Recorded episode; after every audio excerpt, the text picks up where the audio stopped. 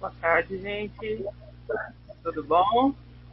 Mais uma vez aqui, iniciando o nosso ano com a nossa primeira live, o Espiritismo Responde. Você pergunta, o Espiritismo Responde. Com Zé Araújo e o professor Clóvis Nunes. Meu nome é Rosimar, eu vou estar aqui intermediando vocês, junto com a Eunice. Né? Vocês podem mandar suas perguntas através do nosso WhatsApp, através do nosso YouTube e a gente vai passando a pergunta para eles, eles vão responder, né? É, por favor, perguntas pertinentes ao espiritismo, né? A gente não vai responder nada de cunho pessoal. É, isso vai ser provavelmente numa próxima ocasião, tá?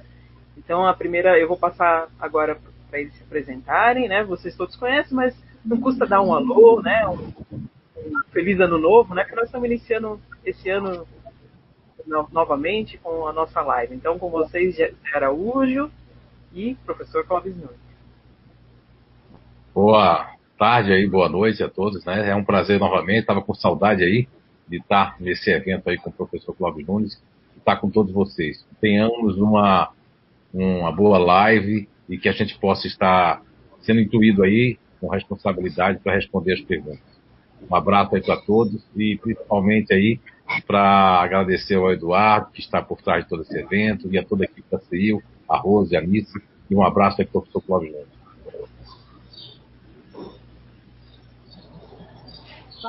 Ok, muito boa tarde para todos também, todos e todas estão conectados aí na sua sala virtual. Nossa live já está se constituindo uma expectativa, quase uma tradição, né? Todo mês e espero que a gente continue. Também quero saudar aí aos companheiros da CEIU, toda a equipe dos bastidores e os amigos internautas que estão se conectando, que já estão se conectados, já estão conectados conosco. Então tá, vamos começar. A gente tem bastante tempo, né? A Anice vai fazer a primeira pergunta ali para o professor Clóvis. Boa tarde, então, a todos, né? Sejam bem-vindos. É, sempre é um prazer estar junto com o Clóvis, o Zé, e tirando nossas dúvidas. Então, aproveite agora para perguntar o máximo, né? Vamos aproveitar esses dois inteligentíssimos. Clóvis, eu vou fazer a primeira pergunta para você, é do Marcelo Rosenbrock. Os sumérios, os egípcios, seriam habitantes de Capela? E por que depois desta vida o mundo parou por séculos de evoluir tecnologicamente? A impressão que dá é que neste século e no século XX começamos essa retomada? Não estamos preparados ou não sabemos usar tal tecnologia?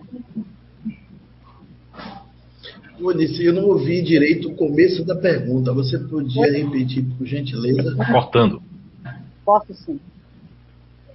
Ah, os sumérios os egípcios seriam ah, os sumérios. É. Os sumérios, os egípcios, seriam habitantes de Capela? Ouviu? Ouvi bem. Quer que eu repita ela toda? Melhor, né? Melhor. É. Os sumérios, os egípcios, seriam habitantes de Capela? E por que, depois desta vida, o mundo parou por séculos de evoluir tecnologicamente? A impressão que dá é que neste século e no século XX começamos essa retomada? Não estamos preparados ou não sabemos usar tal tecnologia? Não poderíamos afirmar assim, com tanta segurança, de que todos os sumérios foram exilados da, de Capela. Pode ser que alguns deles, sim, alguns líderes sumerianos, mas a história dos Sumérios é uma história que fala dos Anunnakis. Os Anunnakis eram deuses que vinham do céu e eles orientaram os Sumérios no seu desenvolvimento, na, até na sua cultura. E há relatos de que os Anunnakis eh, haviam copulado com as filhas dos Sumérios e geraram uma humanidade descendente deles, junto com o povo da Suméria. A Suméria seria o berço é, do início da civilização humana, do processo civilizatório. O pesquisador Zacarias Etting, no seu livro Décimo Terceiro Planeta, ele narra de uma maneira muito interessante, é, trazendo à lume as informações de que as mitologias grega, egípcia, mitologia hindu, tiveram origem nos sumerianos. Até a mitologia judaica, com a Torre de Babel, essas ideias que levantaram a hipótese de Adão e Eva, tudo veio dos sumérios.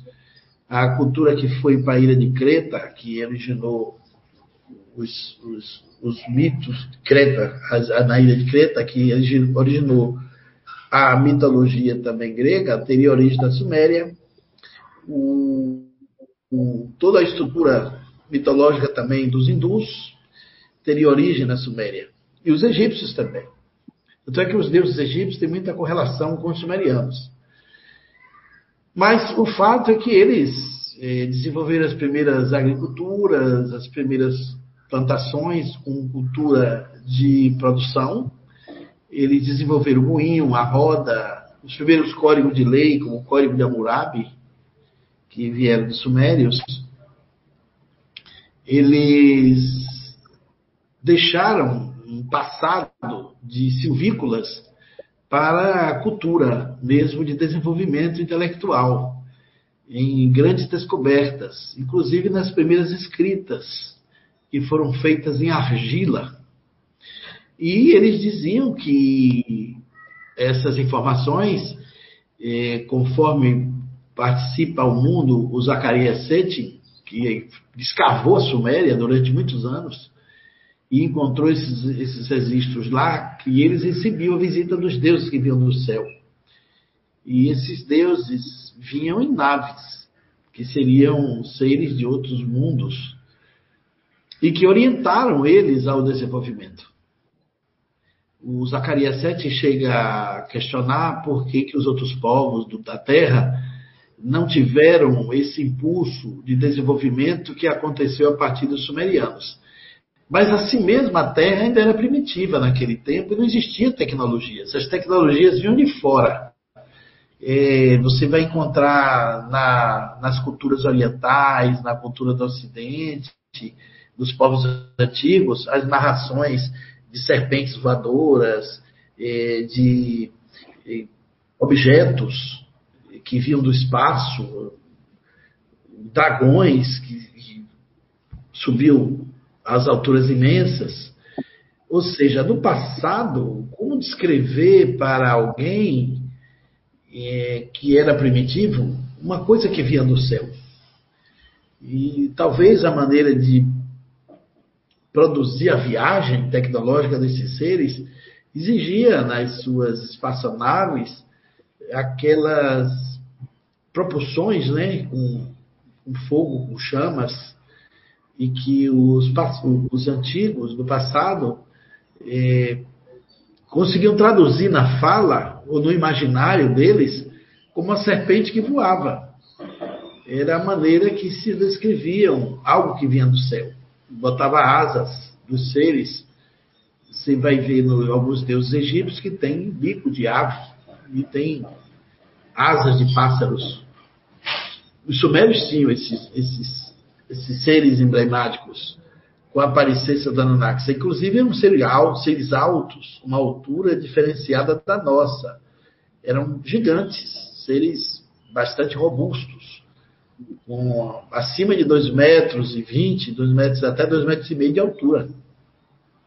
Mas é, a tecnologia nossa atual é muito superior ao do sumério no passado. É claro que eles tinham uma engenharia inicial, tinha todo um desenvolvimento que deflagrou o processo civilizatório do mundo, mas não se compara com a tecnologia atual. Então não houve um retrocesso, houve um progresso. Mas foi de lá dos sumérios que tudo aconteceu. E lá está a base também do, do processo aí que o Zé Araújo veio mais tarde consolidados nos tipos de inteligência, eh, nos, no, os anagramas, que, mais, que agora se resume numa nova face de entendimento, mas é, ainda é um mistério a Suméria. Um mistério a ser desvendado. A hipótese dos astronautas antigos tem uma aceitação muito grande com a cultura sumeriana. O astronauta antigo é uma hipótese que partiu a partir de um trabalho apresentado pioneiramente nos anos 70 por um alemão escritor chamado Eric von Däniken, que ainda vive, está idoso, mas é que os astronautas antigos seriam seres de outros orbes que nos visitaram e trouxeram uma contribuição de sabedoria, de desenvolvimento para os povos da Terra. Tudo isso são hipóteses bastante inteligentes, plausíveis, que vêm explicar alguns mistérios das civilizações do passado, como a humanidade conseguiu fazer coisas incríveis. E possivelmente tivemos ajuda externa. Tem coisas que até hoje ainda não se explica, como Machu Picchu, as pirâmides do Egito, as grandes construções, tá? existe também um Egito desconhecido. Né? O que se sabe pelos egiptólogos é que 30 a 35% do, da, do que é chamado hoje de, de cultura egípcia está acima do solo. 65 a 70% ainda está enterrado. Por isso que, vez ou outra, aparecem notícias incríveis de escavações revelando coisas misteriosas sobre os egípcios. E é possível que lá ainda tenha muitos segredos para a egiptologia que ainda não foi desvendado, que está debaixo da terra, está soterrado. Então, o que a gente sabe é de 30% a 35%, mas todo esse conteúdo migrou dos sumérios. Houve influência muito grande entre os sumérios e a arquitetura, a estrutura tecnológica que desenvolveu as pirâmides, que ninguém sabe explicar de fato como é que elas foram feitas. Mas que há um, um traço de relação muito grande entre os povos do mundo. E naquela época, se acredita que o mapa do mundo não era como hoje, os continentes eram ligados. Quando a Terra era chamada de Gaia pelos gregos. O, se você pegar o mapa do mundo hoje e, e aproximar os continentes, dá para se entender que houve uma, uma, um distanciamento, houve uma, uma ruptura de, distanciamento, aproximação dos continentes que eram próximos, eh, no caso, para não ser redundante, eram interligados, eles foram rompidos ali pela, pelo movimento natural da Terra e o mar que foi avançando e abriu. E naquela época os povos migravam, existia uma migração muito grande. E foram encontrar numa, numa, numa pedra do Engar, que fica próximo entre Paraíba e Recife, no lugar chamado Goiânia, na entradazinha da cidade, uma Goiânia nordestina, essa pedra, 8 metros, e tem esculturas esculpidas lá. Ela é uma pedra esculpida em capsulares rebaixados e que tem inscrições semelhantes às coisas sumerianas e às inscrições que estão no, nos heleoglifos egípcios. É muito possível que povos de lá migraram, passaram pela América do Sul e eles conseguiram fazer um verdadeiro fenômeno, porque essa pedra é uma pedra ígnea, é uma rocha dura, que antecede a idade dos metais. Se hoje você pegar um equipamento chamado esmeril, que se usa para afiar ferro, para cortar lâminas é, de aço, e, e pegar uma, uma, pedra de esmeril de 10 centímetros e encostar nessa pedra ígnea, ela vai aprofundar no máximo 2 centímetros se você gastar o disco de corte de esmeril de 8 a 10 centímetros. E lá estão os capsulares esculpidos com 2 a 3 centímetros de profundidade. E é uma relação muito interessante entre o que dizem as argilhas sumerianas, os heleoglifos egípcios e uma gruta na Inglaterra. Os pesquisadores acharam essa relação. E isso muito tempo atrás. Isso aí remonta a, ao tempo da civilização pré-histórica da Terra, quando a gente ainda era seres é, bastante novos aqui, povo bem primitivo. Então, tem rastros de que uma inteligência superior passou por aqui, ajudou os povos da Terra a se desenvolverem. E a Suméria e os Sumérios é o berço de todo esse protagonismo que guarda esses mistérios que ainda são, estão sendo pesquisados e são, estão sendo desvendados através de grandes pesquisas que está vindo a Lume eh, de mais ou menos três décadas para cá.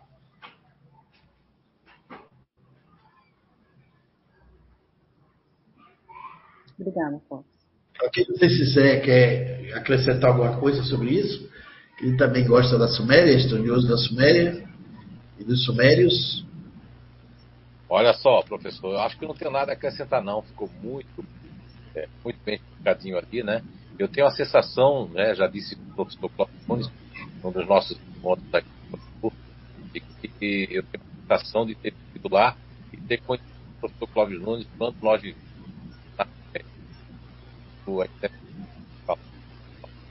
e realmente eu tenho essa sensação muito forte.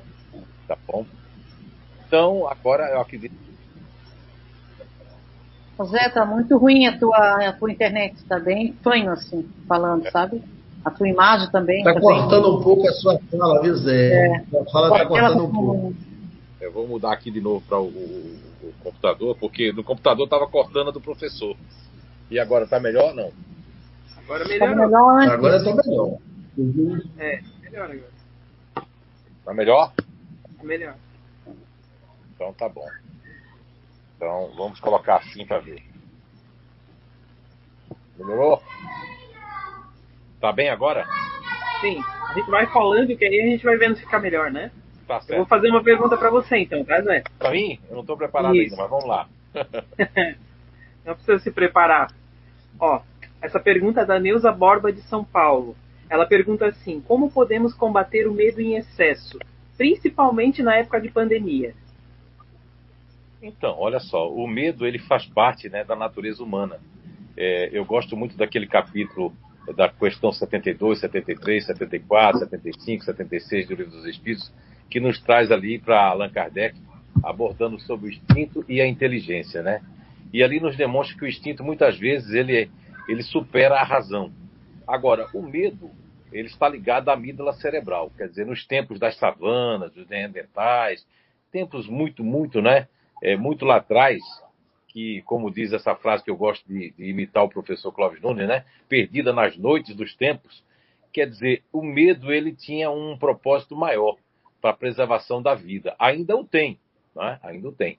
Só que o medo, ele, ele vieram outros comportamentos, vamos colocar os três comportamentos mais antigos da Terra, que é, é essa questão do medo, que da conservação, depois nós temos um outro princípio elementar natural, que é o, o da ilusão, da criatividade, da vaidade, mas contém o medo dentro de si também. E tem aí depois aquele outro que é a indolência, a apaziguação, que contém o medo dentro de si. Esses três, esses três movimentos, esses três princípios elementares naturais, eles foram é, moldando outros, né? Depois que veio o povo de Capela, veio os Sumérios, veio toda essa, essa explicação que o professor também já falou aí, isso foi ampliando. Hoje, o nosso, o nossa questão do medo está ligado ao estresse, está ligado a, a, a, E esses três comportamentos vão sofrer mais do que os outros. Nós temos dois comportamentos na Terra que não têm medo. Um deles é o que eu nominei como GNI, Grupo Natural de Inteligência Intimidador, que realmente o medo faz. Eles gostam de problemas e do perigo, e dos otimistas que gostam da aventura, não têm medo também. Mas todos os outros grupos naturais de inteligência têm uma maior ligação com a amígdala cerebral, né? com essa parte aí que faz com que nós desenvolvemos e produzimos mais cortisol, cortisona, e nós temos taquicardia. Há muitas pessoas que têm ansiedade. Existe um estudo na Universidade de Nova Jersey, né, de Tuggers, Tuggers eu acho que é assim que se pronuncia, que um grupo de cientistas estão estudando, descobriram algumas células de neurônios que são interligadas ao medo. Inclusive, eles fizeram uma pesquisa, descobriram que tem mais de 40 milhões né, de americanos que têm tendência a, a, ter uma ansiedade de medo, de ter fobias, é, pânico, síndrome do pânico e por aí vai. Mas eu gosto muito de recorrer a uma pergunta dessa. Eu lembro do, do, de um capítulo que eu estava escrevendo para Nosfera, acabei não colocando, e é de uma revista que eu gosto muito, né, que é a Revista Espírita. O ano é de 19, 1805, outubro de 1858. Está lá em outubro de 1858, vocês podem procurar depois, é muito interessante, porque Kardec tem o mesmo pensamento que eu tenho em relação à pandemia, em relação às doenças, às enfermidades. Estou falando do Espírito de São Luís, na Revista Espírita de 1858. A história é a seguinte: eu vou contar o sabor das minhas emoções, mas conta lá que São Luís está dando uma resposta. É uma sessão espírita né, que acontece ali, né? E, e, eu acredito que a sessão é em 1857 e é narrada isso em outubro de 1858. E deixa eu ver se eu me lembro da história. A história é de um médico, de um doutor F lá. Eu só me lembro de F porque eu também me chamo Fernando, né? Então, doutor F e esse Dr. F tinha, tinha ganho uma garrafa de rum muito especial da Jamaica. E ele havia deixado na, na charrete, né? O, na charrete que ele veio. E aí ele, poxa, ele queria tanto experimentar aquele rum.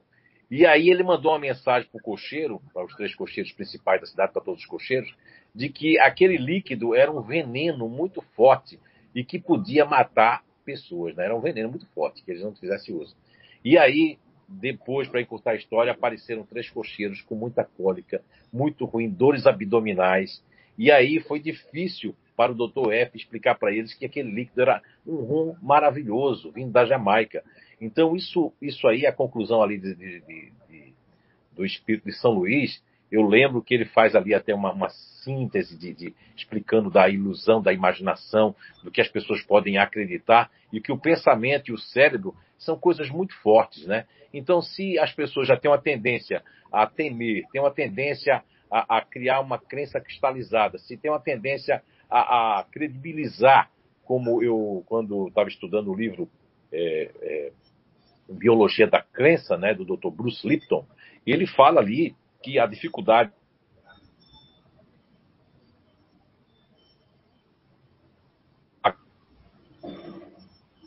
E, é, ele comprovou, o Dr. Bruce Lipton, de que nós podemos renovar as nossas células, podemos reprogramar nossas células, pro, podemos, essa questão hoje de hereditariedade, até um papo furado. Hoje, a maioria dos cientistas sabe que não existe essa a questão dos 23 bezinhos, bezão, do pai e da mãe, isso é, nessa isso faz com que nós tenhamos digitais diferentes. Então, nós podemos reconstituir nossas células através do pensamento positivo, através de uma, uma dieta, uma dieta de conhecimento legal que tem a ver com você. Eu nunca forço a barra para as pessoas, não, não tenha medo. Se eu não tenho medo, eu não posso dizer para o outro que não tenha, mas eu posso dizer para o outro, eu posso dizer para você, Neuza, né, de São Paulo, eu posso dizer que o medo também, ele pode, como está lá na revista Espírita de 1858, que é, intitula de outubro de 1858, se eu não estou enganado, ali São Luís, o Espírito São Luís traz essa, essa questão ali, e ele até reforça, umas perguntas que fizeram, que os obsessores dessas pessoas, de alguns deles, podem inclusive potencializar, né? A palavra é outra que eles usam, né? Estou usando, potencializar esse medo. Mas foi você que chamou, foi você que começou a sentir o medo. E o medo pode ser desde criança, impregnado pela criação familiar, pelo local onde a pessoa mora. Por exemplo, lá em Blumenau, eu agora não estou em Blumenau, né? Lá em Blumenau, o medo, é, é, é, ele tem uma psicosfera, um inconsciente coletivo da segurança, de buscar segurança em tudo, de não trocar, de se a pessoa falar muito, eles desconfiam, se ficar muito. Pessoas de São Paulo, do Rio, ou, ou de Recife, ou da Bahia, tem muita dificuldade em Blumenau para expressar um negócio, expressar uma coisa, por quê? Porque eles gostam de perguntar, você não fala enquanto não perguntar. Então são pessoas que têm medo, qualquer coisa pode desconfiar. O radar deles está voltado completamente para os riscos, atenção voltada para os riscos, né? os possíveis riscos. Então, essas pessoas têm uma tendência a ter mais medo. Agora, uh, existem muitos lugares do país. Eu fui, por exemplo, eu, o professor estava falando de Goiânia, né? Do, da capital de Goiás. Né?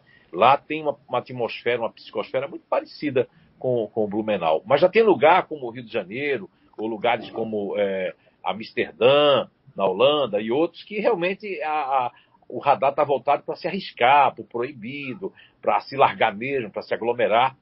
Diante da pandemia, Neuza, o que acontece, o que ocorre é que alguns comportamentos eles podem entrar em pânico só por uma notícia dita muitas vezes, né?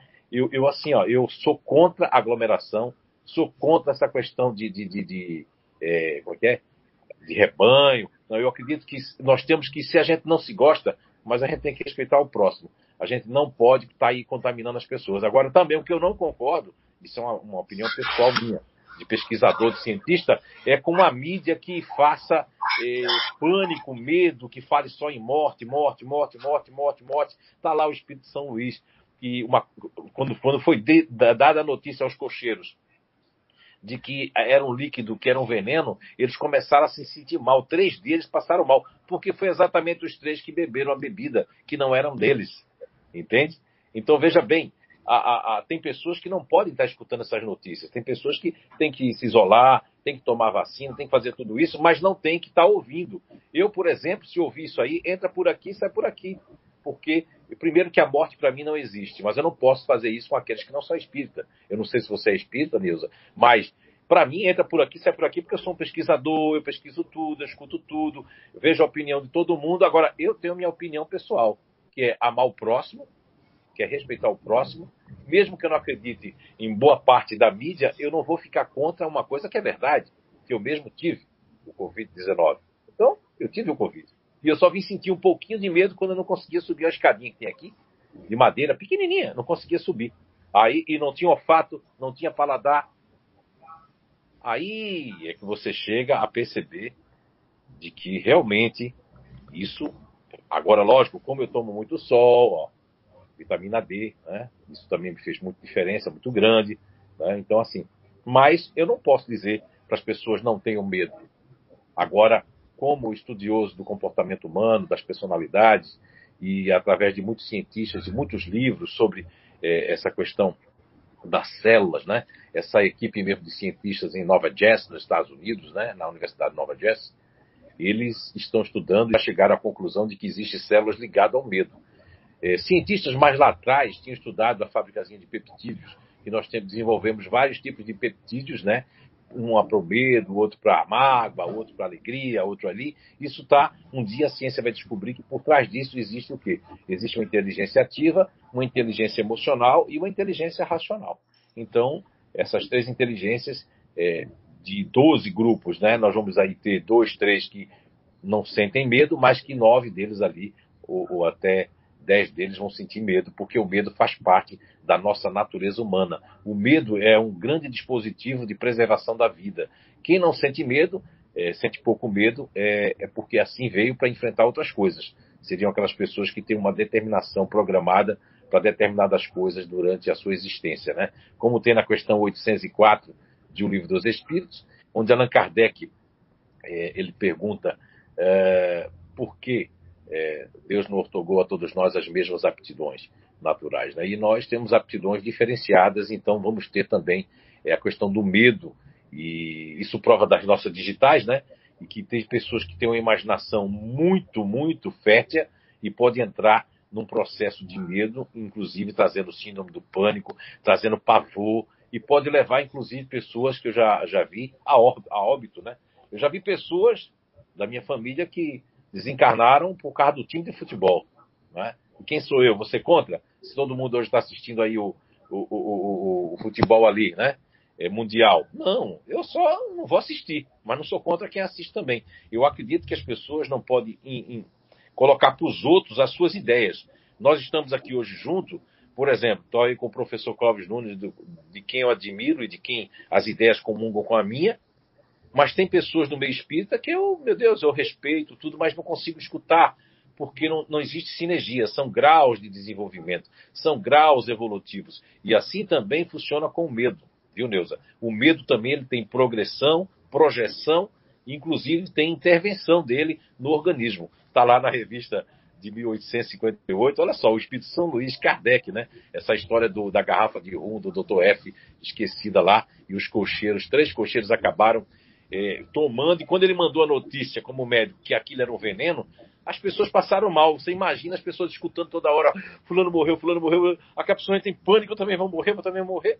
E aí você acaba sentindo coisas, pode sentir até processos de distonia, processos horríveis, mas a natureza, a nossa mente tem uma força que o ser humano ainda não consegue perceber. Os espíritos têm me dito isso através dessa mediunidade séria, da qual eu não pedi para ser médium, de que a força da mente vai chegar algumas gerações lá na frente que nós vamos ter é, contato né, com essa força desses novos seres que vão nascendo e vão trazendo mais é, é, uma coragem, mas também né, não é só a coragem, existe coragem burra, existe coragem suicida. Falando de medo, falando de coragem, nós temos que ter o quê? O meio termo, o equilíbrio, o conhecimento das coisas e respeitar a ciência. Eu respeito muito a ciência. Agora, eu não respeito muito certas pessoas que, tem, que estão dentro da ciência. Eu conheço muitos vídeos da FDA, FDA, né, que é a FDA dos Estados Unidos, que realmente quem está na frente ali não é uma pessoa tão assim, porque na área psiquiatra fez coisas que não deveria fazer. Mas essa é uma área também que está sendo muito atacada no mundo, essa área da psiquiatria. Mas os psiquiatras não. Existem psiquiatras maravilhosos, homens de bem, não é? pessoas que querem fazer o certo, mas a grande maioria que está cristalizado naquela ideia do eletrochoque, naquela ideia de laboratório ganhar dinheiro com, com, com drogas que realmente levam ao suicídio, isso aí também existe. Isso provoca medo também. Existem é, drogas como metilfenidato, que é pior do que a, que é a ritalina, pior do que a cocaína, que influencia no medo. Diz que na bula tem lá uma das coisas que pode levar ao suicídio e também dá medo, taquicardia, pânico. Então tem drogas aí que pode levar a pessoa, sem notícia nenhuma, a ter medo. Agora, o que as pessoas não devem, é, eu, eu, sempre às vezes posso até discordar de alguma coisa de alguém, mas antes de discordar, eu, eu procuro estudar, procuro pesquisar, procuro, isso é que eu digo para todo mundo, né, que é do CIO, todos que nos assistem, nos escutem, procure, antes de discordar, pesquisar, pesquisar. Aí, se você não encontrar nada contra, então, se você fica contra, você fica contra sozinho, tá bom? Agora, a pesquisa, a ciência é maravilhosa.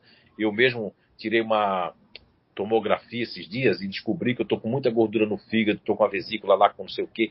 Olha só, que ciência maravilhosa, que esses aparelhos passando aquilo em mim, descobrindo isso. Isso sim eu respeito, que é ciência. Agora, outra parte da ciência eu não respeito, porque infelizmente é conflito de interesse que tem na pergunta lá, agora não sei se é, é 928, 925, não, 800 e agora esqueci, que é aquela que fala que um dos piores vícios também é o, conflito, é, é, é, o interesse pessoal, né? E a gente sabe que dentro do movimento espírita, dentro da ciência, dentro dessa, dessas pessoas que querem ganhar dinheiro, infelizmente existe o interesse pessoal e que não, não ligam em provocar mal às pessoas.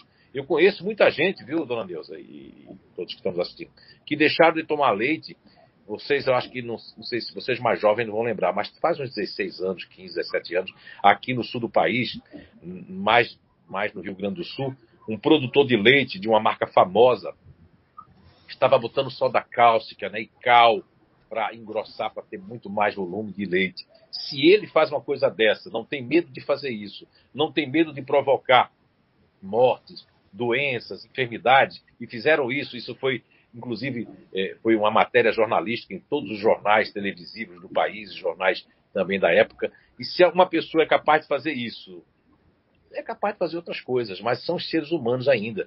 Nós somos o planeta de expiação e provas.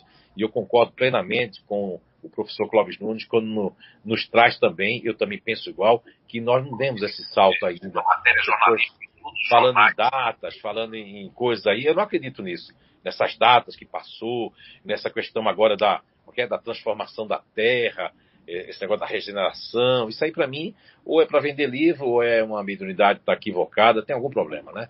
Porque eu penso assim. Bem, essa seria minha resposta. Se o professor Clóvis quiser acrescentar algo, né, deve inclusive acrescentar algo também, viu? É o que eu penso, viu, dona Deusa, sobre o medo é, em termos comportamentais, em termos de ilusão. Recomendo à senhora né, e a todos ler a, é, ler a, a Revista Espírita é, do ano de 1800, outubro de 1858. Tá certo? Muito bem. Obrigado, Zé. Agora eu vou lá para o YouTube, que tem bastante perguntas para o professor Clóvis Nunes.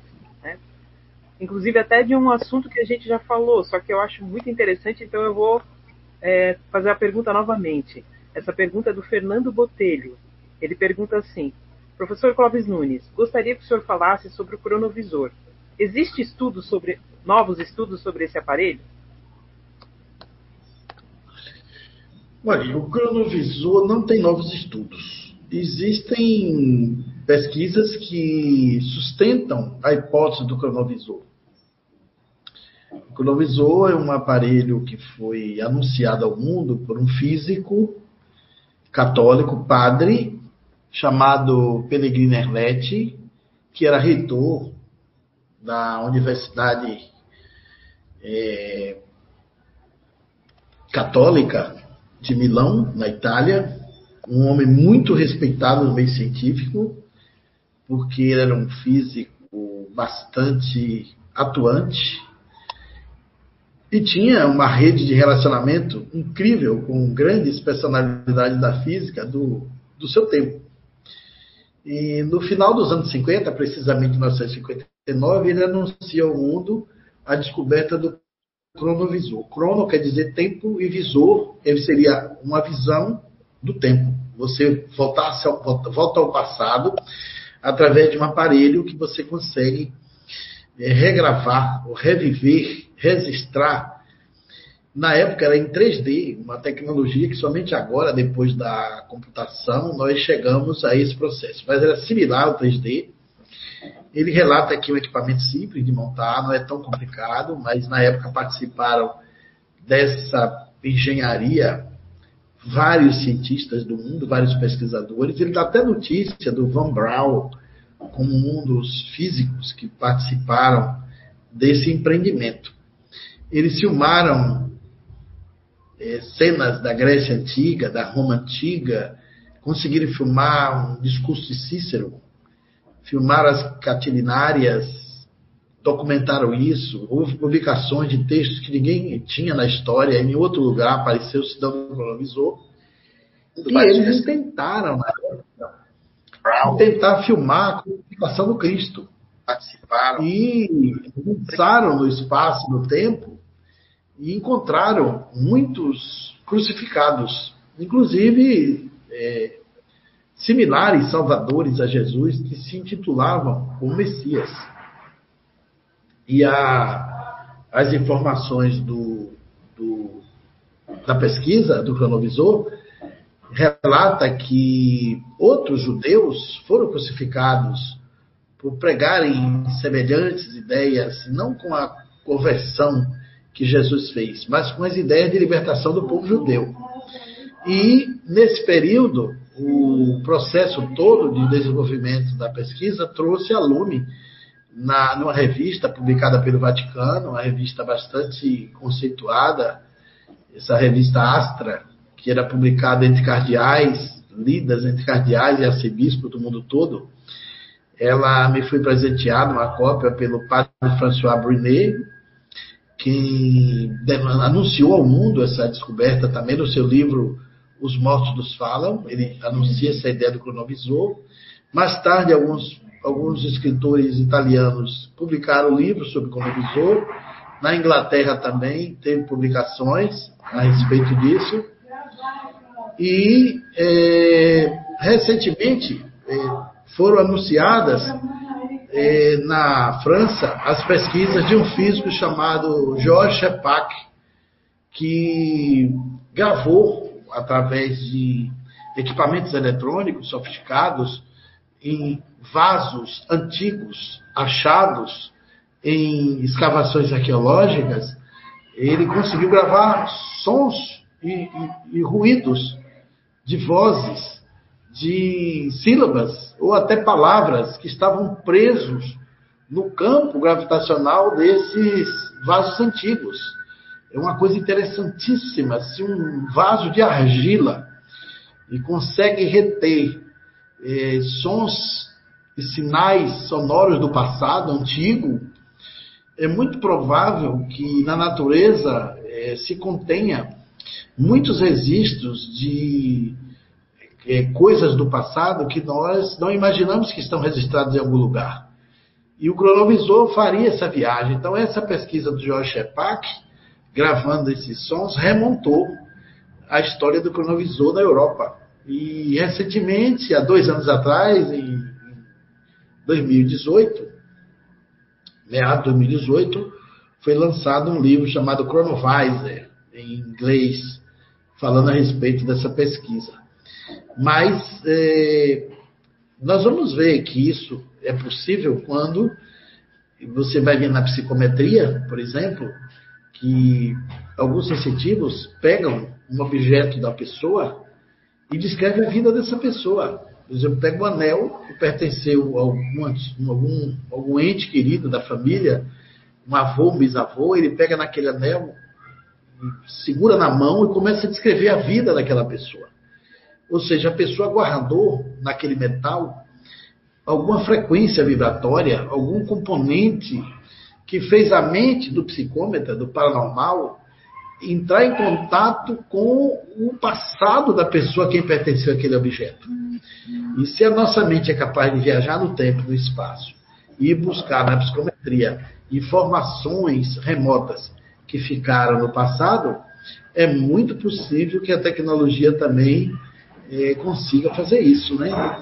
Então, o cronovisor ele é uma descoberta espetacular, mas ele foi desmontado, foi dividido em várias partes, distribuído por pesquisadores do mundo todo, porque os cientistas acreditavam que esse, essa pesquisa caindo na mão de pessoas inescrupulosas poderia, poderia trazer grandes prejuízos.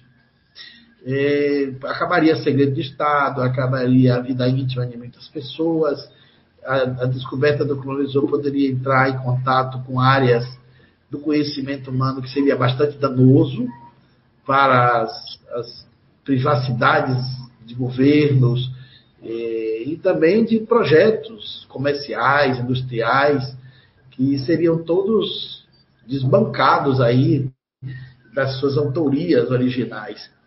Então eles desmontaram o equipamento, mas não tem nada muito recente. Inclusive o Padernet fala que naturalmente se qualquer grupo de físicos, três ou quatro físicos se juntarem na tentativa de tentar descobrir esse equipamento, eles acham que montam, montam com alguma facilidade.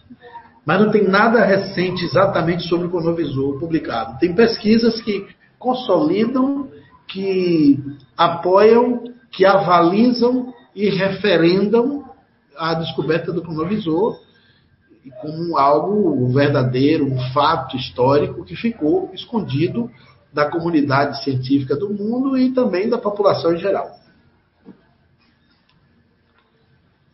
Muito bem, muito bem. Ok, então vamos agora à pergunta para o Zé Araújo. É da Elis Miquelin, de Jundiaí, São Paulo. Uh, um, uh, um, médico, penso que ele segue a antropofosia. Estudei pouco a parte da educação. Uh, pode ter. Ele, a, a pergunta dela é o seguinte: podemos ter planta no quarto? Segundo ele, a planta ah, tira nossa energia quando dormimos. Particularmente, eu me sinto confortável com plantas, animais ao meu redor. Isso procede, professor?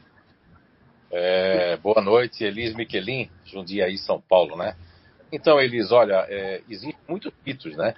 Por exemplo, eu não, eu não como manga à noite por conta da criação que minha mãe é, nos deu em casa, né, Dona Zezé que fazia mal comer manga à noite e banana à noite, porque um nosso, um, um avô nosso, né, já desencarnou com a banana que ficou agarrada nas tripas. Enfim, eu fiquei com muito medo de comer banana a minha vida toda a noite, né?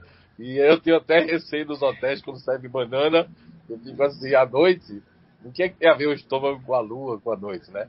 Mas assim, em cada sete, oito pessoas, dez, que acreditam que planta, dormir com planta faz mal, né? Isso colocou até nos hospitais foram retiradas as plantas. Isso foi um mito muito grande. Hoje já existe uma boa parte da ciência que diz que certas plantas são maravilhosas. Agora, o que é que acontece, Liz? Olha só. A planta, durante o dia, no seu efeito de fotossíntese, ela gera oxigênio, né? E aí ela gera oxigênio, acontece todo aquele processo maravilhoso da luz do dia, etc. À noite, a planta, se vai dormir com você, ela vai competir um pouco com você, porque ela vai precisar ela vai pegar de volta aquilo que ela deu durante o dia, né? Para todo mundo, para a natureza, para o jardim. Ela vai querer também competir um pouco sobre o oxigênio que tiver dentro do quarto. O que eu penso é o seguinte: eu estou escrevendo, escrevendo não, né? Estou escrevendo agora essa, escrevi o um livro que é o e-book, né? Livro não, o e-book que é a, a energia de cada um de nós, né? Que é o é, identidade energética, tá certo? É o e-book 1. Ali eu não estou falando ainda das plantas, dos animais, mas já estou falando que você, eu já conheço seu grupo, né? Você faz parte do grupo neutro emocional. Então você não tem problema de dormir com plantas e animais. porque são exatamente os animais e as plantas que dão, se dão muito bem com a sua energia da indolência, energia da calma, da paz, essa energia de que não quer conflito, não gosta de, de, de, de, discutir com ninguém, a não ser com as pessoas né, mais íntimas. Aí não vai ter muito problema, mas depende muito da planta, viu, Elis? Porque é, nós sabemos que tem plantas que elas podem soltar um, um gás carbônico muito mais forte que outras. Teria que fazer uma pesquisa, é, no, não no alinhamento energético, que é o próximo passo que nós vamos fazer aí, deve durar uns três meses, esse, esse é um curso rápido de três meses, né?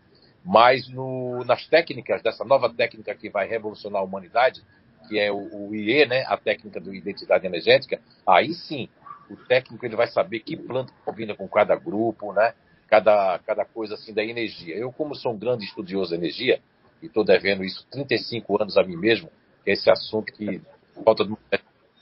Eu domino porque sinto muito né, energia, sempre senti. O, quando o professor Clóvis Nunes estava falando ali do cronovisor, cronovisor estava falando sobre a questão da, da psicometria, eu, no passado, tinha muito essa psicometria de, de, de dos objetos, da energia. Depois ela voltou para ser essa energia, esse decodificador energético das energias de cada um de nós. E há plantas que exalam durante a noite um gás carbônico muito forte, porque ela precisa daquela troca, que ela vai precisar de oxigênio. E há plantas que elas são mais assim, de, vamos dizer assim, é, tem plantas até que quando você está muito carregado, pesado, né? a gente achava que isso era superstição. A planta pode até. Não é falta de água, é falta de, da energia mesmo, que ela é muito sensível. Assim os animais são sensíveis a certas atitudes nossas, né, a certa energia dentro da casa, as plantas também são sensíveis. Aí requisitaria mais estudos sobre isso. Eu não sei que tipo de planta você tem na sua casa, mas para você que faz parte do gene neutro emocional, eu não vejo nenhum perigo, não. Agora você tem que ver o seguinte: eu sou uma pessoa que sou pesquisador. Eu tiraria a planta do quarto durante três dias, quatro dias, para ver o que acontece. Depois eu coloco a planta no quarto de novo. Se nada mudou, então a planta não está fazendo nada. Se mudar alguma coisa, é que a planta está influenciando ou positivamente ou negativamente. Mas eu não recomendo para outras pessoas que ainda não conhecem cirurgia e não conhecem cirurgia que realmente coloque plantas, e não muita planta dentro do quarto, porque eu também sei que os índios dormem na floresta, né? Mas eles dormem em ocas. Não dormem lá no meio das plantas. Desde que a sabedoria indígena, eles têm a casinha deles, a choupana, o lugar para se reservar dos animais e da floresta também. Tá certo? Espero ter ajudado de alguma forma. Obrigado, Zé. A próxima pergunta também é lá do YouTube, vai para o professor Clóvis Nunes. É do Alexandre Farias. Ele pergunta assim: Professor, Fale sobre a mediunidade de Mirabelli. É impressão minha ou a mediunidade de efeitos físicos está cada vez menos ostensiva? É impressão sua, porque a mediunidade é uma faculdade inerente à espécie humana e ela tem variações que percorrem de indivíduo a indivíduo nas diferentes modalidades. Allan Kardec qualificou 56 tipos de mediunidade e 80 tipos de variedades de médium em O Livro dos Médios. Foi o que deu tempo ele pesquisar. É claro que já deve ter surgido outros tipos de variações que não deu tempo Allan Kardec observar, aí que já se somam mais de 56 tipos de médios ou 80 tipos de variações de mediunidade. Contudo, o efeito físico é aquela faculdade em que a pessoa é capaz de ter é, esterilizações ectoplásmicas ou de fluidos que os espíritos utilizam para manipular o acesso ao, aos objetos materiais ou as materializações. E muitos médios de efeitos físicos, eles ocorrem é, de maneira mais intensa nos fenômenos de poltergeist hoje constantemente existente no mundo, tem poltergeist acontecendo em vários lugares do mundo na hora dessa. E os poltergeists são antigos. A palavra polter quer dizer barulho, keist quer dizer espírito. Espírito barulhento é uma palavra criada pelos alemães, de origem alemã, do século XV. Veja como é antiga. Muito antes do espiritismo, o termo espírito barulhento já fazia parte do termo corriqueiro da linguagem, da cultura alemã sobre isso. nós vamos encontrar os fenômenos poltergeist dentro das igrejas, dentro de agências de publicidade, dentro de apartamentos, prédios, mansões. Há notícia de uma, algumas manifestações dessas até no Palácio do Brooklyn, na Inglaterra. Um pesquisador chamado Emile Tanzé, que era da Marinha Francesa, esse homem era um apaixonado pelo poltergeist, ele conseguiu verba com a, a, a governância da França na época, como também na Marinha, viajou o mundo todo e investigou mais de 2 mil poltergeists recorrentes em várias partes do planeta. Dois outros pesquisadores alemães, é, americanos investigaram mais de 500 poltergeists, creio que os 575, uma dupla de americanos. Aqui na minha região, Feira de Santana, Bahia e cidades circunvizinhas, eu investiguei 13 poltergeists. Eu fui convidado a investigar eles. Então vejo que esses fenômenos estão ocorrendo em vários lugares. Eu passei uma temporada no Ceará, fazendo um trabalho lá por dois anos. Eu tive notícia de seis poltergeists. Um eu investiguei presencialmente. Ajudei a família, inclusive, a se livrar um pouco da perturbação. E fui visitar um outro que já tinha ocorrido ele já não estava tão ativo eh, na, na, região chamada Serra. Mas o outro poltergeist ativo estava dentro da cidade de Fortaleza, nos arredores ali da região metropolitana. E antes de eu vir embora, tinha notícia de um poltergeist no centro de, da cidade da Fortaleza Antiga. Então, estão acontecendo fenômenos de efeitos físicos em todos os lugares. Eles variam de eh, natureza em todos os povos, em todas as civilizações, sempre houveram os fenômenos de efeitos físicos, claro que cada um interpretando ao seu jeito. No caso do Mirabelli, ele foi um médium de altíssimas possibilidades mediúnicas. O Mirabelli não era só médium de efeito físico. O Mirabelli psicografava com as duas mãos simultaneamente, e há quem diga que ele psicografou em um idioma com a mão direita e um idioma com a mão esquerda. E há um relato também que ele também enquanto psicografava com as duas mãos, em uma certa ocasião, ele psicofonou. Ele deu uma terceira comunicação psicofônica. Ele fez pinturas em desenhos mediúnicos, na época em que a psicopictografia não era evidente, não tinha nenhuma evidência, ele já fazia isso. E o Mirabelli chegou a levitar, a produzir levitações, que é um processo que altera a lei da gravidade e a pessoa se levanta do solo com determinada altura. E ele também produzia esterilização de ectoplasma, que é uma substância gasosa que se radica no núcleo da célula, ou seja, na parte intrínseca da célula humana, está o ectoplasma. Essa denominação foi do médico, prêmio Nobel em Medicina e Fisiologia, Charles Richer, e mais tarde também prêmio Nobel da Paz. Ele recebeu esses dois prêmios Nobel e criou a palavra ectoplasma.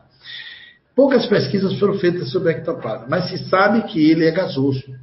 Ele é uma substância que está no núcleo da célula de todos os seres vivos, como também está nos animais e nas plantas. Nas plantas existe a, a fitoplasmia, nos animais a zooplasmia e nos seres humanos a ectoplasmia. O ectoplasma que está lá. Os médios efeitos físicos eles têm a capacidade de exteriorizar. Esse ectoplasma sai do núcleo da célula e entra em contato com o ambiente físico, saindo pelas narinas, pela boca, pelo ouvido e pelos órgãos genitais. E ele é gasoso até encontrar o oxigênio do ar. Quando ele encontra as partículas de oxigênio da atmosfera, ele se torna denso, amorfo é, fica uma forma de nuvem, uma aparência, como se fosse um algodão doce, assim, que olha de longe. E o espírito toma forma de um corpo humano se vestindo com esse ectoplasma. Então faz um rosto, forma um rosto, forma uma mão, ou forma um corpo inteiro, como foi o caso é, das materializações de Florence Cook. É, é uma médium que foi investigada por um físico inglês, chamado William Crookes, o pai da física do século XIX depois de Newton, antes de Einstein. E William Crookes é, viu ao, o seu olho físico a materialização do espírito Kate King. em corpo completamente inteiro, uma jovem belíssima que se materializou muitas vezes, enquanto o corpo da média de efeito físico Florence Cook estava deitada sobre a cama. Ela esterilizava o ectoplasma, a, o espírito se vestia desse, dessa substância e tomava forma humana. E conseguia apresentar calor físico e temperatura no corpo. As vestes é como se fosse um pano branco que cobre o corpo. E há uma forma interessante de se descobrir até quando tem fraude com ectoplasma. Poucos pesquisadores sabem disso. Mas uma das maneiras de se reconhecer a fraude nas verdadeiras materializações é olhar se essas aparições com vestimentas têm costura. Porque o ectoplasma autêntico não precisa da costura. E quando você vê espíritos vestidos de roupa que tem cortes e a costura, é sinônimo de fraude. Porque o ectoplasma não passa por um processo de imitar a costura do pano. Ele é uma forma que o espírito se veste com uma substância que reverte o seu corpo espiritual e ele se materializa, ele toma forma humana e se apresenta. Então, Mirabelli tinha essa possibilidade de esterilizar ectoplasmas. E os espíritos se materializavam na presença dele. Era um médio estigmatizado, porque as pessoas não gostavam da presença do Mirabelli. Ele ia numa casa, por exemplo, e todos os vidros da casa se quebravam, cristaleiras, copos. Havia, houveram pessoas e próximas a ele que perderam todos os seus cristais, lustres, caíam do teto e se espatifavam, quebravam de uma maneira impressionante. Quando Mirabelli se aproximou de um período da sua mediunidade um tanto conturbada. Ele foi um grande médium, esquecido na literatura brasileira, que deixou um legado enorme de fenomenologia. Existe um livro que não foi reeditado sobre ele, o nome chamava Carmine Mirabelli, ele tinha origem italiana e produziu fenômenos extraordinários aqui no Brasil. E depois dele teve um outro médium fantástico de materializações no Brasil, que foi Francisco Peixoto Lins, o Peixotinho, o maior médium de materialização das Américas, talvez um dos mais intensos do mundo. O Peixotinho produziu fenômenos incríveis, e superou grandes médios de materializações da Europa, como Eusapia Paladino, Daniel Douglas Home, muitos outros médios que eram portadores dessa mediunidade. O Peixotinho conviveu, a sua família ainda vive e relata de maneira espetacular como os espíritos se materializavam em casa. As filhas dele tinham dor de dente, o espírito de Sheila se materializava para tratar do dente. Ele deitava na cama, os espíritos botavam uma placa materializada, escrito lá no trinco. Não perturbe, médium trabalhando. O médium estava esterilizando ectoplasma. Os oh. próprios espíritos criavam uma placa para os familiares dos visitantes. O, o, fenômeno de Peixotinho é um fenômeno que precisa ser resgatado no Brasil. Olha, o fenômeno é tão incrível, Zé, ele era tão querido, que no dia que ele desencarnou, a casa dele foi toda saqueada. As pessoas levaram os objetos da casa como relíquia, cadeira, pano de prato, mesa, panelas, copos, cada um levou um pedaço do que podia. A casa dele ficou completamente nua, sem nada, porque o povo saqueou. De relíquia. Ele ajudou muita gente, produziu muitas curas. Era uma época que nós não tínhamos a comunicação global, não existia telefone celulares, não tinha rede de comunicação, não tinha internet. Os registros eram isolados, esses fenômenos ocorriam de uma maneira espetacular e era restrito geograficamente a informação daqueles que podiam ser testemunhas e presenciar. Chico Xavier esteve na presença de fenômenos de materializações junto com o Peixotinho, de quem era, era, era muito amigo, era um dos maiores amigos de Chico Xavier, e Chico Xavier, um grande amigo de Francisco Peixoto Lins. E assim como Mirabelli, é um médico que precisa ser resgatado com a sua historiografia, uma missão incrível para evidenciar os fenômenos que garantem a existência e a sobrevivência do espírito após a morte do seu corpo. Mas os mais defeitos físicos continuam pelo mundo. E muitas vezes em reuniões restritas, né? Falta o que falta, gente. Não é o fenômeno, o que falta são os pesquisadores para observar o fenômeno. E hoje sempre tem muito menos pesquisadores. A safra de pesquisadores é que diminuiu. As pessoas tratam fenômenos assim com uma certa distância. É, há um discurso errado de dizer que o fenômeno parou, que o fenômeno acabou, que a época dos fenômenos passou. Isso não faz nenhum sentido, porque o fenômeno é natureza, o fenômeno é um fenômeno, ele não tem que passar, ele não tem que ter um período, porque a natureza não produziu esses fenômenos e deixou de existir. A natureza segue o seu curso. A fenomenologia está presente em várias partes. Tem muitos relatos de fenômenos de efeitos físicos e as pessoas não se dão conta. Há casos incríveis de materializações, de espíritos que tomam formas humanas, acompanham a pessoa e desaparecem num certo período. Há casos de pessoas que pegam uma carona, entra no carro, já vi relatos recentes disso. Conversa com a pessoa na noite e desaparece ali sentado no banco. A pessoa entra em pânico. Um amigo meu me relatou que aqui na estrada de Feira Salvador, ele me contou isso com um aspecto assombrado, não faz muito tempo. Ele vinha às duas horas da manhã e viu uma mulher branca, disse que era branca, uma cor, um branco europeu, e a mulher sem roupa, completamente despida. No meio do asfalto, ele sozinho, com o carro de luz alta, a mulher atravessou o asfalto caminhando. Ele deu um freio no carro, com medo de se aproximar dela. Ela atravessou a pista e entrou no matagal, sem nenhuma roupa. Depois que ele cruzou o momento de observação, ele se assustou. disse o que faria uma mulher sem roupa. Em pleno asfalto, duas da manhã, entrar no meio do mato em escuridão total, porque quando ele olhava no retrovisor, não tinha luz atrás. Então, muito provável foi um espírito materializado que atravessou pela sua frente.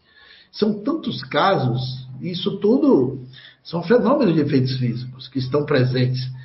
E os relatos de fenômenos paranormais estão em todos os lugares, em todos os, os, níveis sociais o problema é que faltam os observadores, aquelas pessoas que levem isso a sério, resistem e apresentem ao mundo.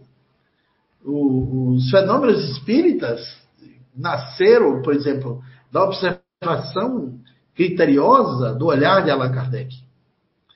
As vezes girantes, que foi o ponto de partida, servia para distrair as noites parisienses e as noites da Europa. Foi ele que, olhando o fenômeno, viu uma maravilha oculta atrás de algo aparente. O fenômeno de efeito físico é uma maravilha oculta atrás de uma coisa aparente, simples, mas que guarda uma complexidade enorme quando bem observado. E foi das vezes girantes que Allan Kardec construiu a monumental obra da doutrina espírita. Foi a partir das vezes girantes. Por isso que ele diz no livro dos médios, consideramos o fenômeno das mesas girantes como ponto de partida do Espiritismo. E foi mesmo. É a partir dali que se revelou um mundo espiritual que a humanidade não sabia que existia. E apareceu para a Terra um conhecimento novo, uma filosofia, uma ciência que investiga, através dessas leis maravilhosas, que são as leis espirituais, a realidade profunda do homem. E deflagrou para nós uma nova percepção de mundo que é das consciências dos corpos que somos nós, que é um modelo filosófico de entendimento da vida, e um outro universo, um outro domínio, uma outra realidade que é as consciências sem corpos, que são os espíritos desencarnados, as inteligências que perderam os cérebros, mas que continuam a viver. Tiveram seus corpos destruídos, mas continuam existentes. Isso a humanidade não sabia direito, até Allan Kardec chegar com o seu olhar, e foi em cima dos fenômenos de efeitos físicos. O Espiritismo nasceu a partir dos fatos que esses fenômenos originaram. Então, os médios de efeitos físicos continuam. Eles, eles até passam um período no movimento espírita e são pouco aproveitados e se perdem.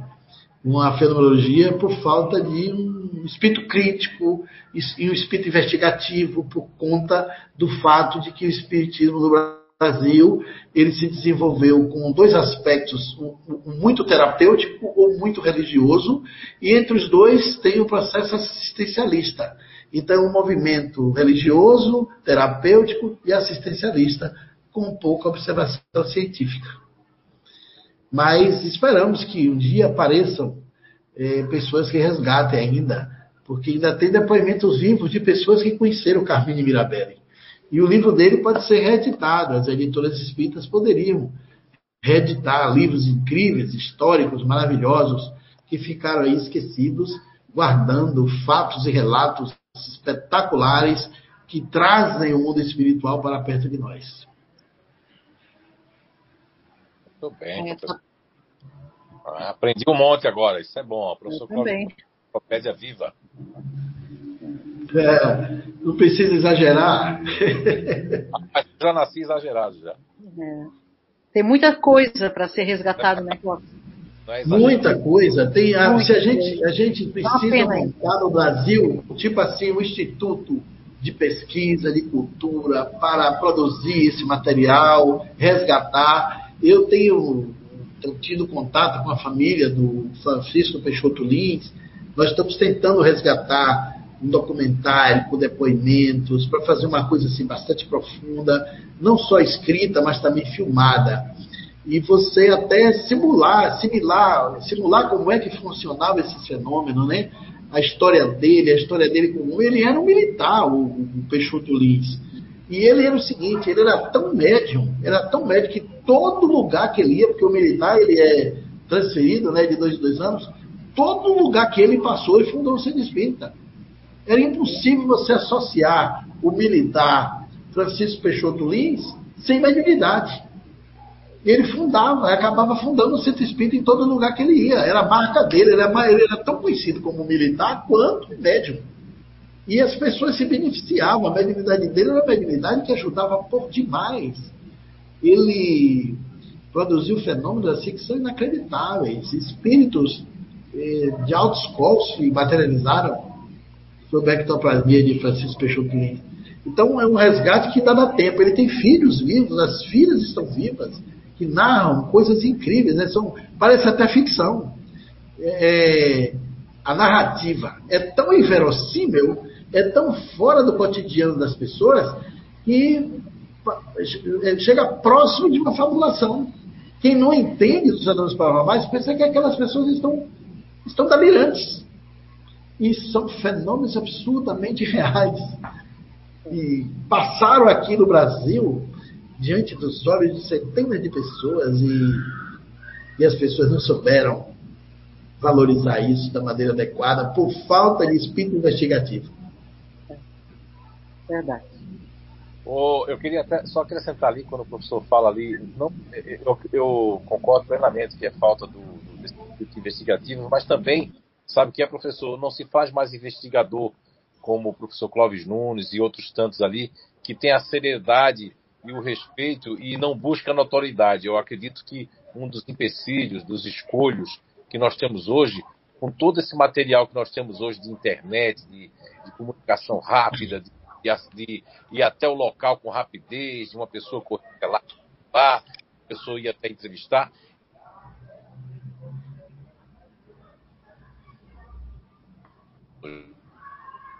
Opa. Há um travamento. Travou, travou. Há um, um travamento, né? Há um travamento, vou completar, repetir.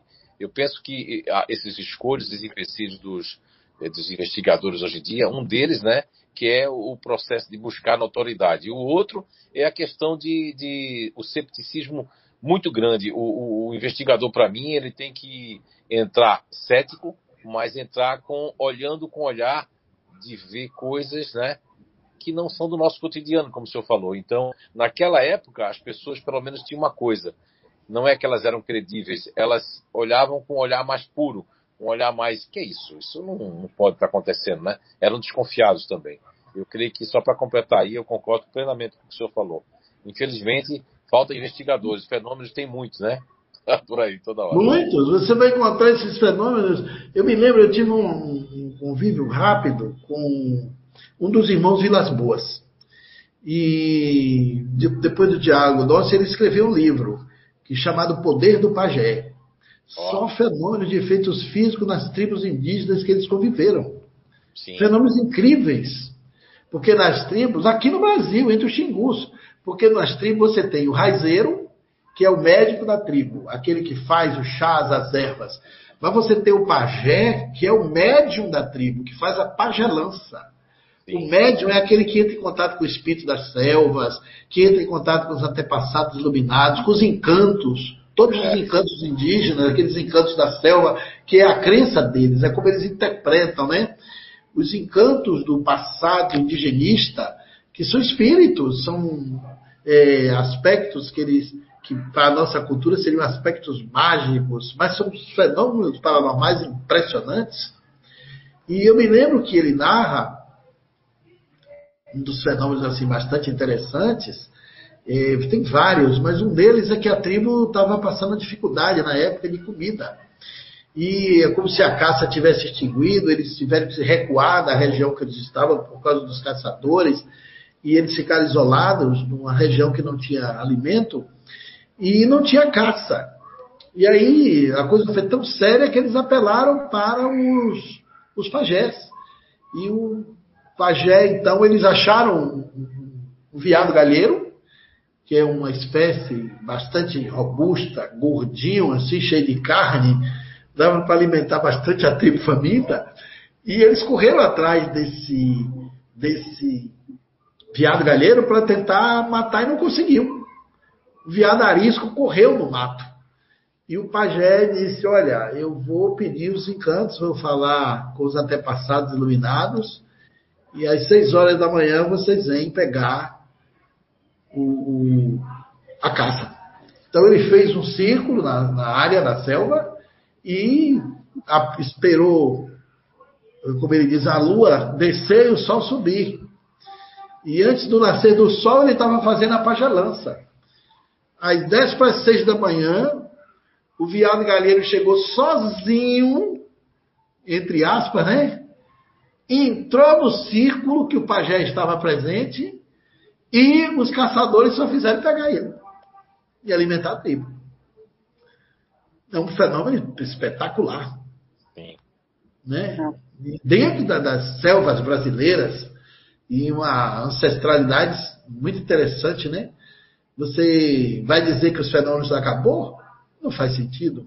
Não, não faz. Estão aí em abundância para quem quiser ver, nos terreiros de Umbanda de coisa. Aqui em Salvador, há um terreiro que fica na ilha de Itaparica, em que eles se vestem com uma, uma vestimenta interessante e tem uma roupa que dança sem ninguém dentro. E ao lado de uma fogueira que é acesa, essa roupa dança, essa roupa faz gestos, e circula entre todos aqueles que estão no terreiro na noite de lua. E a roupa desce, e quando ela cai, quando a entidade que atua, que anima aquela roupa, que é feita de palha e pano, tem um presente. Quando ele levanta, tem frutas, tem comida, tem aves. Já, já veio aves que não são daqui, que não é da, da, da região brasileira. São aves que vêm da África. E as entidades trazem de presente para o terreiro. E eles se alimentam daquelas frutas, frutas que não são nem do lugar. Frutas que você só acha distante. Um fenômeno belíssimo, na noite de lua, aqui pertinho, a 180, 200 quilômetros da minha casa. Nos terreiros de candomblé, da noite, lá, africana, com os médiums incríveis. E é assim, ah, é impressionante você ver. Você pensa que tem uma pessoa, tem gente que não acredita que a roupa não tem ninguém. E demora 30 minutos de dança, 20, 15, 18 minutos. Aos olhos de todos aí naquele canto belíssimo, né? Então o fenômeno tem em todo canto, gente, em todo lugar. Recentemente, não faz muito tempo, um amigo meu que é bioquímico, me ligou comentando que no hospital aqui de Feira de Santana, uma senhora que ia ser operada na madrugada, ela cismou que não ia deitar na maca, porque tinha um morto na maca. E como é que iam botar ela, só porque ela estava sendo atendida pelo SUS, iam botar ela em cima de um defunto para operar, segurou Eu... na cama que ela estava e não tinha quem tirasse. É. E o o médico que foi operado, a pessoa achou que ela estava delirando, né? Que era por causa dos remédios, da medicação, eleitor insulto psiquiátrica. Sempre tem uma, uma, uma, um, um, antagonismo para negar. Os negacionistas em todo lugar. Mas o médico que estava para operar questionou de onde veio essa maca. Ah, veio do centro cirúrgico número 3, um hospital grande aqui, é. uma Santa Casa. Diante do centro cirúrgico 3, ele disse: investigue quem foi que foi operado. Era um homem negro e que tinha morrido fazia três horas antes da cirurgia dela. E as características que ela narrava era do mesmo corpo que esteve ali. Possivelmente ela estava vendo o espírito desencarnado do moribundo ali, né? Do morto. E não queria ir para a maca. Como é que você gritava alucinada para não ser tirada? Aí o médico disse: Não, a senhora não vai ser operada nessa maca, eu vou botar outra para a senhora. Quando botou, ela agradeceu, chorou, disse que estava sendo desrespeitada, que aquilo era um abuso, que não podia faltar maca para operar uma pessoa, botar em cima de outra. Onde é que você viu isso? Então, na madrugada de um hospital, são fenômenos que as pessoas atribuem a loucura, a delírio, mas a, a, a perspicácia do médico em saber quem foi que foi operada e quem morreu ali, coincidia com a narrativa dela, é muito sintomático para ser um fenômeno mediúnico autêntico, legítimo. Ó, Todo dia tem fenômeno em algum lugar. Eu fui fazer os exames é, no, é, no, no, numa, numa, clínica dentro do hospital ali, agora eu lembrei disso. Foi esses dias ali, a semana passada aí. E aí quando eu, eu, eu não sentei no lugar, porque eu achei que estava tudo ocupado, né? E aí a mulher que me atendeu, que disse que eu podia entrar, disse: o senhor pode sentar. Aí eu olhei para ela e disse assim: mas está tudo ocupado. Ela disse: não, aquele lá de trás está desocupado. E eu já tinha olhado, tinha uma pessoa sentada, eu olhei e tinha uma pessoa sentada.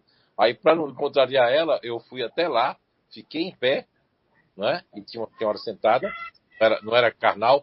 Quando eu olhei para a mulher de novo, a mulher não existia mais, aí eu sentei. Mas estava lá sentada a mulher, né? Uma senhora forte. É, e você esperou ela sair, né? e até agora eu lembrei disso, eu ia comentar até com a Alice, assim, porque eu fiquei em pé e a mulher, a mulher devia ser meu do, do, grupo disponível, ela querendo que eu sentasse. Eu digo, pô, não vou sentar em cima da mulher, né? Vou ficar esperando aqui. Quando eu olhei, a mulher não estava mais. Alguém fez ela sair dali, né? E eu não sentei. Fiquei em pé lá ao lado. Sei que agora esse dia dessa Agora lembrei disso. Porque é tão comum é muito como, Zé, eu tenho tanto caso, as pessoas me procuram para contar. Eu lembrei de outro aqui, interessante. Um homem pedindo carona na estrada de Feira de Santana Serrinha, que é uma é. cidade próxima aqui. Sim. E aí um cara parou e botou ele no, no, Ele achou o carro velho, era aquele Corcel 2. Sim. Ele entrou, bateu papo, bateu papo, conversou. Depois de 35 minutos de viagem, ele disse: Eu vou lhe deixar aqui no entroncamento, perto do posto, porque eu não vou entrar na cidade. O homem desceu. E quando o homem olhou para um lado e para o outro, estava no mesmo lugar que foi tirado. Olha só, não, não foi para cá. E tinha passado 35 minutos no relógio. Oh. Então o fantasma deu a carona a ele de carro e tudo. Foi boa, foi boa. Essa vai... Agora, esses são fenômenos fantásticos, né? Tem um que eu, eu, eu, eu, fui abordado pelo filho do Kojak, lá nos Estados Unidos.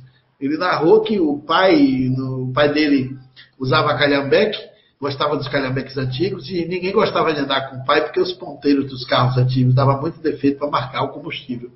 E sempre ele ligava de algum lugar, eh, na madrugada, num dia de chuva, pedindo para o filho dar um socorro para levar gasolina. E dessa vez o calhambeque dele faltou gasolina, uma estrada erma, sem luz, e estava chovendo. E ele ficou com medo de amanhecer o dia ali. De repente veio um outro calhambeque similar. O camarada parou, deu um ré, disse: O que está acontecendo aí? Disse: Faltou gasolina. E o camarada disse: O senhor é o Tele Savalas? Ele disse: Sim, sou eu. O Kojak era aquele personagem que o Tele Savalas, aquele ator da, da televisão americana, ele tinha uma série. Sim, careca, muito né? tempo atrás, era um careca, exatamente. Eu sou fã do senhor, tenho todas as suas fitas, era no tempo das fitas, né? Assisti todos os seus filmes, todos os seus seriados, eu sou assim, apaixonado pela sua interpretação, pelo seu personagem, e disse: Eu vou buscar o combustível para o senhor. Deu carona a ele, foi batendo papo, chegou no posto de gasolina, encheu o vasilhame, voltou, abasteceu o calhambeque dele, e o que é incrível, deu o telefone da casa dele. O Jacques chegou em casa e quando chegou no café da manhã, era madrugada, chegou no café da manhã, ele disse: Olha, meu carro faltou gasolina, um enviado de Deus, um homem bom, meu fã, me deu socorro.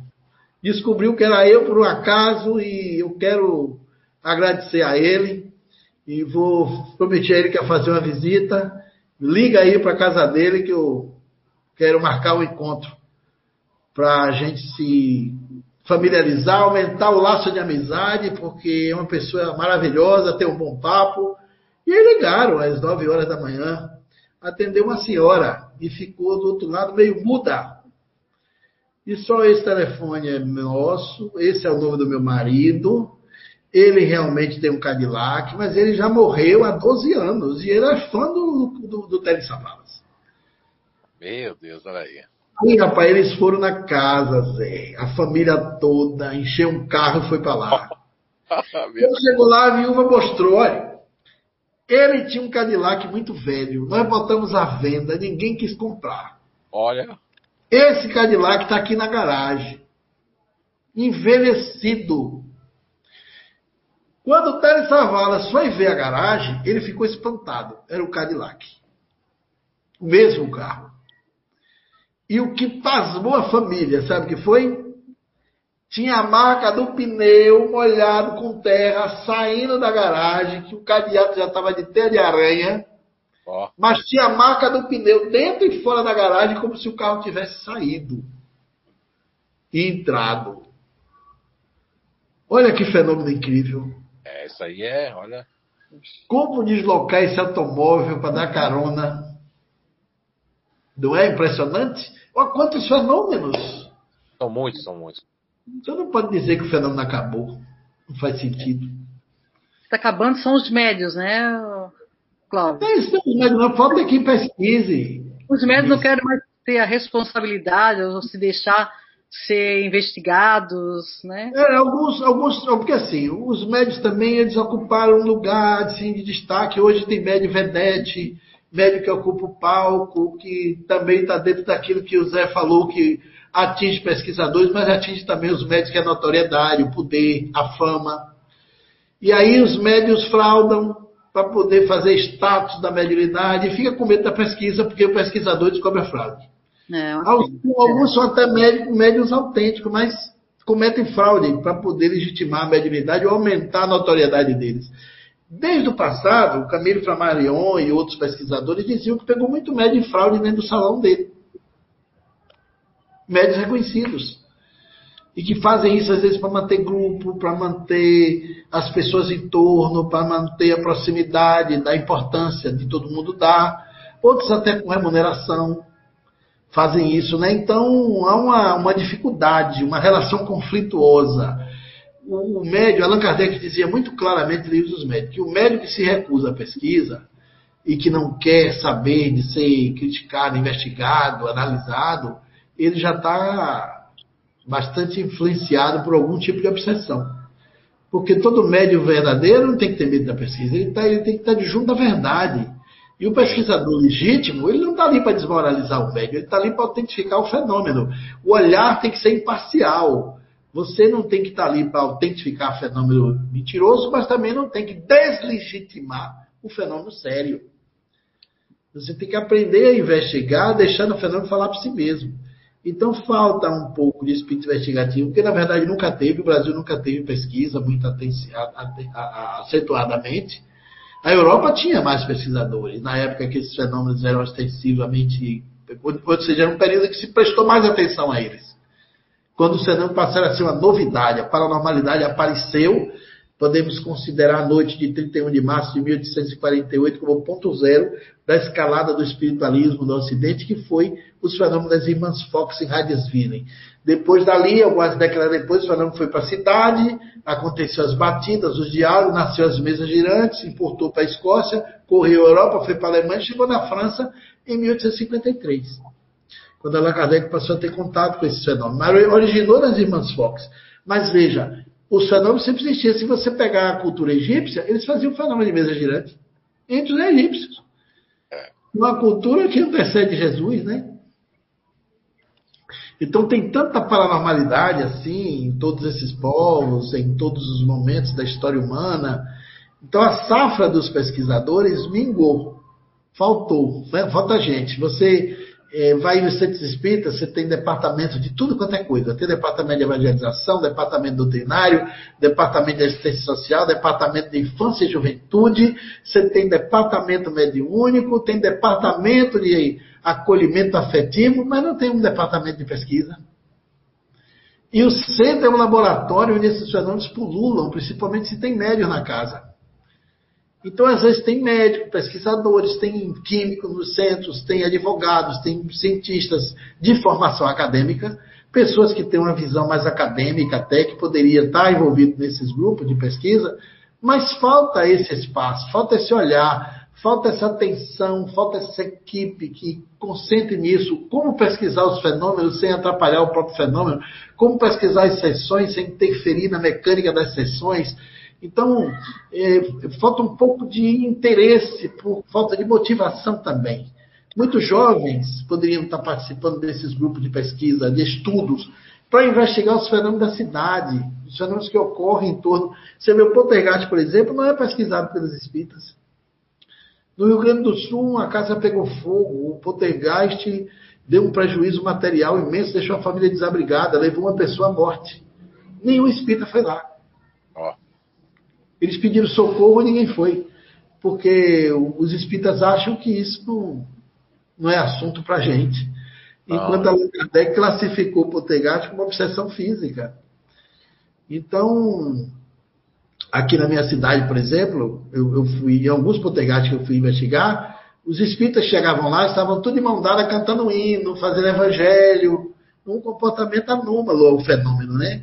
que não era isso que Allan Kardec faria se fosse socorrer um obsediado por poltergeist. Ele não estava lá cantando hinos espírita, cantando música, fazendo orações, louvores. Um comportamento é, de, de, de, tipicamente religioso, pastoral do imaginário judaico-cristão protestante, para tratar um fenômeno mediúnico de efeito físico dentro de uma casa que está sofrendo obsessão física. Então, se tivesse um grupo de pesquisa e de estudos dentro da casa espírita, orientava. Era esse grupo que tinha ido lá.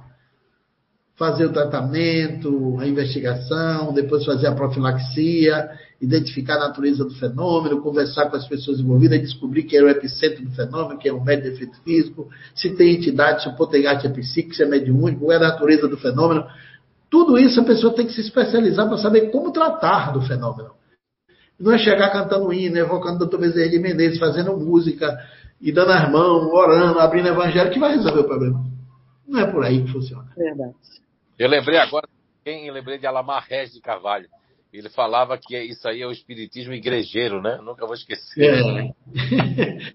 Eu tenho foi forte, mas é verdade, ele tinha razão em muitas é, coisas. Sim, as casas espíritas sem espírito, dizia. Né? A casa espírita sem espírito, né? Sem investigação. Mas vamos lá, vamos lá. Então vamos lá, uma pergunta para o Zé, é, do Eduardo, nosso amigo. Os, ah, é? tipos de me... é, os tipos de mediunidade que os médios desenvolvem estão de alguma forma ligados aos seus grupos naturais de inteligência? Por exemplo, as pessoas mais ativas ou aquelas com energia eletrostática mais aflorada têm mais tendência a desenvolver mediunidade de efeitos físicos? Meu Deus, pergunta difícil, Eduardo. Tu é meu amigo mesmo, é? Tem certeza? Tu gosta de mim? Tá aí um campo de pesquisa para ser feito, né, Zé? É, um campo de pesquisa a ser investigado. Sim, meu Deus, vamos lá então, vamos ver o que é que sai aqui. Primeiramente, é, é, vamos, eu gosto de começar pelo final, né? Quando eu falo de energia eletrostática, eu que sou um pesquisador aí da, da energia, né, estudioso disso ali, é, a, a eletrostática é um campo da física, né? É uma, eu até acho que nesse book 1 eu falei um pouquinho sobre bem do campo, ela abrange assim o estudo das cargas elétricas, né? E os fenômenos eletrostáticos. Então são, na verdade, é a força de uma atração e repulsão de energia em, repouso. Essa energia em repouso, então, foi nominada de energia eletrostática. O que que acontece que eu percebi nos camaleões, né? Isso é o os camaleões está, estão ali alguns grupos que são camaleões na natureza, entre eles os disponíveis, os neutros e os futuristas, principalmente, e depois tem os subcamaleões. Então, esses três grupos naturais de inteligência, esse comportamento, eles desenvolvem muita energia eletrostática. Eu já tive muitos depoimentos, muitos testemunhos, se tiver alguns disponíveis agora para falar aí também sobre isso, né? Neutros e futuristas. Principalmente os disponíveis são pessoas que tomam muito choque nos carros. Os semicamaleões também, né? Quem já fez esse, esse nível lá no Inato, tem um, nível só disso aí, de camaleões e subcamaleões. Então, os disponíveis tomam muito choque nas portas, dos carros, nas portas das casas. É, neutros também podem tomar choques também, principalmente os neutros emocionais, nas casas, nas portas.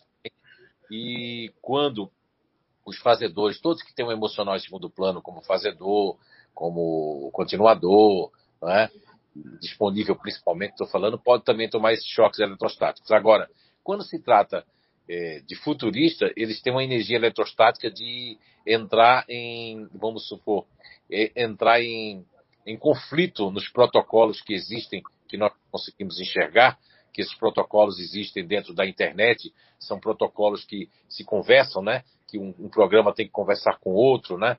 Por exemplo, eu estou com a Apple aqui agora, dos aparelhos, se entrar o Windows for Apple, tem que Então, o que eu descobri das energias eletrostáticas é, como eu já falei, dos disponíveis que tomam choque, os neutros tomam choque nas portas dos carros. Mas existe esse futurista, eu não vou dizer até por uma questão de ética, em 2013, e fui convidado a assistir uma transcomunicação. Quando eu cheguei lá, minha sensibilidade psicométrica já notou que os dois futuristas que tinham no grupo estavam com problemas. Uma mulher que tinha um problema sério, a energia dela estava totalmente é, difusa mesmo, né? E um outro senhor, um rapaz assim, senhor, um rapaz até de meia idade, que também estava tava, tava fora. Quem é futurista pode até falar aí que você sabe disso. Quando o futurista não está bem, a energia dele, se for ativo, um futurista ativo, a energia eletrostática dele é tão forte que lâmpadas podem se apagar. Isso eu vi em Portugal, aqui no Brasil, em diversos lugares, né? inclusive em Lauro de Freitas, na Bahia, tive um depoimento há muitos anos atrás, né? É, falando sobre isso, sobre vários futuristas me disseram que quando eles estão mal, o Wi-Fi não funciona, o computador não funciona mais, aí eles tomam banho, saem um pouco, aí sai aquela energia, aí eles conseguem que as coisas funcionem. Então, isso não é com todo mundo. A energia eletrostática está, pelo menos nos meus estudos, né, até então, nos camaleões, que são o GNI disponível, o GNI neutro, emocional e racional, o GNI futurista ativo e racional. Agora, o futurista ativo e racional possui uma energia eletrostática, que é essa energia de repouso, é, que tem uma, ela tem uma, uma atração, quando a energia deles tem uma atração boa, tudo flui na casa. Quando tem uma, uma, uma energia de repulsão, eles, na verdade, criam uma repulsão que os objetos eletrônicos não funcionam e imagine de transcomunicação. Né?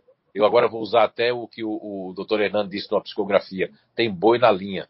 Então agora eu vou para a mediunidade, viu, Eduardo? Agora, em se tratando de mediunidade, tem um livro que, assim como aconteceu com a Ivone A. Pereira, né, que deixou, esperou 30 anos para um livro né, sair porque não era a hora, assim também ainda não é a hora de sair o livro As 12 Faces do Médio e da Mediunidade. Agora é bom se diga, o médio que faz parte do grupo futurista, ele tem uma maior adaptabilidade dos espíritos, então ele pode receber desde suicida a espírito X e Y, porque ele se adapta já com as pessoas, com as energias, com os ambientes muito fáceis, né? Tá certo? Também aquilo sai muito fácil também. Mas existem alguns grupos que eles não vão ter essa demanda para trabalhar espíritos assim, digamos, é, com, com essa energia, né? Com aquela energia que, a, a, o, na verdade, acontece o choque anímico, é de cérebro a cérebro, de perispírito para perispírito, mas a energia, para algumas pessoas mais sensíveis, acaba, é, de certa forma, influenciando eu mesmo com a mediunidade inconsciente que eu sempre tive na psicofonia, eu percebia que um dia antes eu ia tomar banho e parecia que estava doendo meu corpo, aquela água parece que estava ácida. E no outro dia, lá no Lar Espírita Chico Xavier, em Jaboat, Candeia, Jaboatão do Guararapes, Pernambuco, Brasil, lá foi me explicado pelo Dona Vera Coim, seu Rudival Coim, inclusive o próprio Divaldo, numa sessão de perguntas e respostas, que ele estava sempre lá, de que isso já era a imantação, né, a aproximação psíquica e fluídica do espírito comunicante no dia posterior. Eu já no dia anterior já sentia algumas coisas muito difíceis que não eram minha. Eu trabalhava, mas parece que eu era duas pessoas e isso acontecia com alguma frequência no início, né, ali do meu trabalho de desenvolvimento da mediunidade. Agora, é, é bem verdade que muita gente acha que a mediunidade está ligada ao magnetismo propriamente dito. Não. O, o, magnetismo do médium, né? Com todo respeito ao professor Jacob Mello, mas não existe só magnetizadores. Todos nós possuímos uma qualidade energética, tá? diapasões energéticos e também aptidões energéticas, seja ela seja ativante, seja calmante, ou seja esfriar algumas coisas, como tumores e outras coisas. Então, assim, é, a mediunidade não vai precisar de um magnetizador para se desenvolver. E há lugares que ainda usam muito passe, sabe, Eduardo? E esses passes são importantes em alguns lugares, em algumas pessoas, mas não em todo mundo. Quando você vai dar passe em todo mundo, você pode até estar tá quebrando um, um, um ciclo de imantação, tanto que lá no Lá Espírito Xavier ninguém dava passe em mim, porque eu estava já, é, como eu tinha sempre tive mediunidade inconsciente, não se dava passe em mim. Mas já agora dá para pensar que aquelas pessoas que tomavam passe eram futuristas. O futurista tinha que tomar passe porque ele estava voando, aí tem aquela dualidade da, da, da psicofonia que é, é consciente, semiconsciente, aí a pessoa podia atrapalhar esse processo. Então, os passes na mesa mediúnica, segundo os estudos que eu tenho feito, eu acho que o professor, se quiser falar sobre isso também, ele é necessário e também não é necessário. Isso, é, quando você trata os médios de uma maneira geral, ou quando você não vai lá para o capítulo 23 do livro dos médios para ver os, todas as mediunidades, que uma pessoa pode ter vários tipos de mediunidade, como falou aí o professor de Mirabelle ali, falou do, do Peixotinho, né? Isso realmente eu fico até feliz e, né? Oxalá que o professor traga tudo isso ali, que traga isso em livros, traga isso em áudios, em vídeos, porque nós precisamos reciclar todos nós. Então, Eduardo, em relação à energia eletrostática e à mediunidade, elas são bem diferenciadas. Cada, é, cada comportamento dá um tipo e um estereótipo de mediunidade. E, e, e, isso tem uma prova natural. Ó. Quando a gente olha para as nossas digitais, ninguém tem na nossa família as mesmas digitais. Ninguém no mundo vai ter as nossas digitais. Não é? Eu tenho primos que foram primos que, que, eram primos de sangue que se casaram da família do meu pai, primos, né? E os filhos realmente nasceram com alguns processos. Tem um primo meu que ele tem que todo ano tirar a carteira de identidade, porque a digital dele muda todo ano. Muda todo ano. Ele tem esse processo. Mas a, a digital dele não é igual para ninguém, é que ele perde. Ele perde lá pela essa questão aí de, de, de metamorfose por conta dessa questão sanguínea e consanguínea que realmente afeta né, e afetou esse processo ali de digitais. Agora, é bem verdade que todos nós temos digitais energéticas diferenciadas, mesmo pertencendo a um grupo energético, né? Ou um campo quântico energético, seja ele ativo, seja ele emocional, seja ele racional, a gente vai ter características muito parecidas com pessoas do mesmo grupo, mas nós vamos ter a nossa individualidade energética de acordo com o grau evolutivo de qual nós estamos aqui na Terra e também de acordo com a necessidade do que vamos passar seja no campo biomagnético, seja no campo é, de, de, de saúde ou de enfermidade. Bem, seria isso. Obrigado, Zé. Agora a gente vai lá para o YouTube, que tem bastante pergunta para o professor Clóvis. Tem uma pergunta da Paula Roma. Ela pergunta assim: Gostaria, se possível, professor, que o senhor falasse sobre o Felipe de Lyon, Caligostro e Saint-Germain eles realmente tinham esses poderes sobrenaturais? Olha, é, é possível que fossem eles todos paranormais. O Felipe Leão Cagliostro e Saint-Germain são referências históricas e tem muitos seguidores, né? Então, são seres históricos que existiram e tiveram registros dos fatos que eles mesmos constituíram em torno de si mesmos. Por isso, eles tiveram é, o reconhecimento histórico e se transformaram em seres que não ficaram no anonimato nem no esquecimento. Há relatos bastante plausíveis deles todos, como também o, o, o monge que foi é, também bastante vinculado a esses fenômenos. Monge Malaquias foi um clarividente, um profeta praticamente, preconizador de fenômenos paranormais.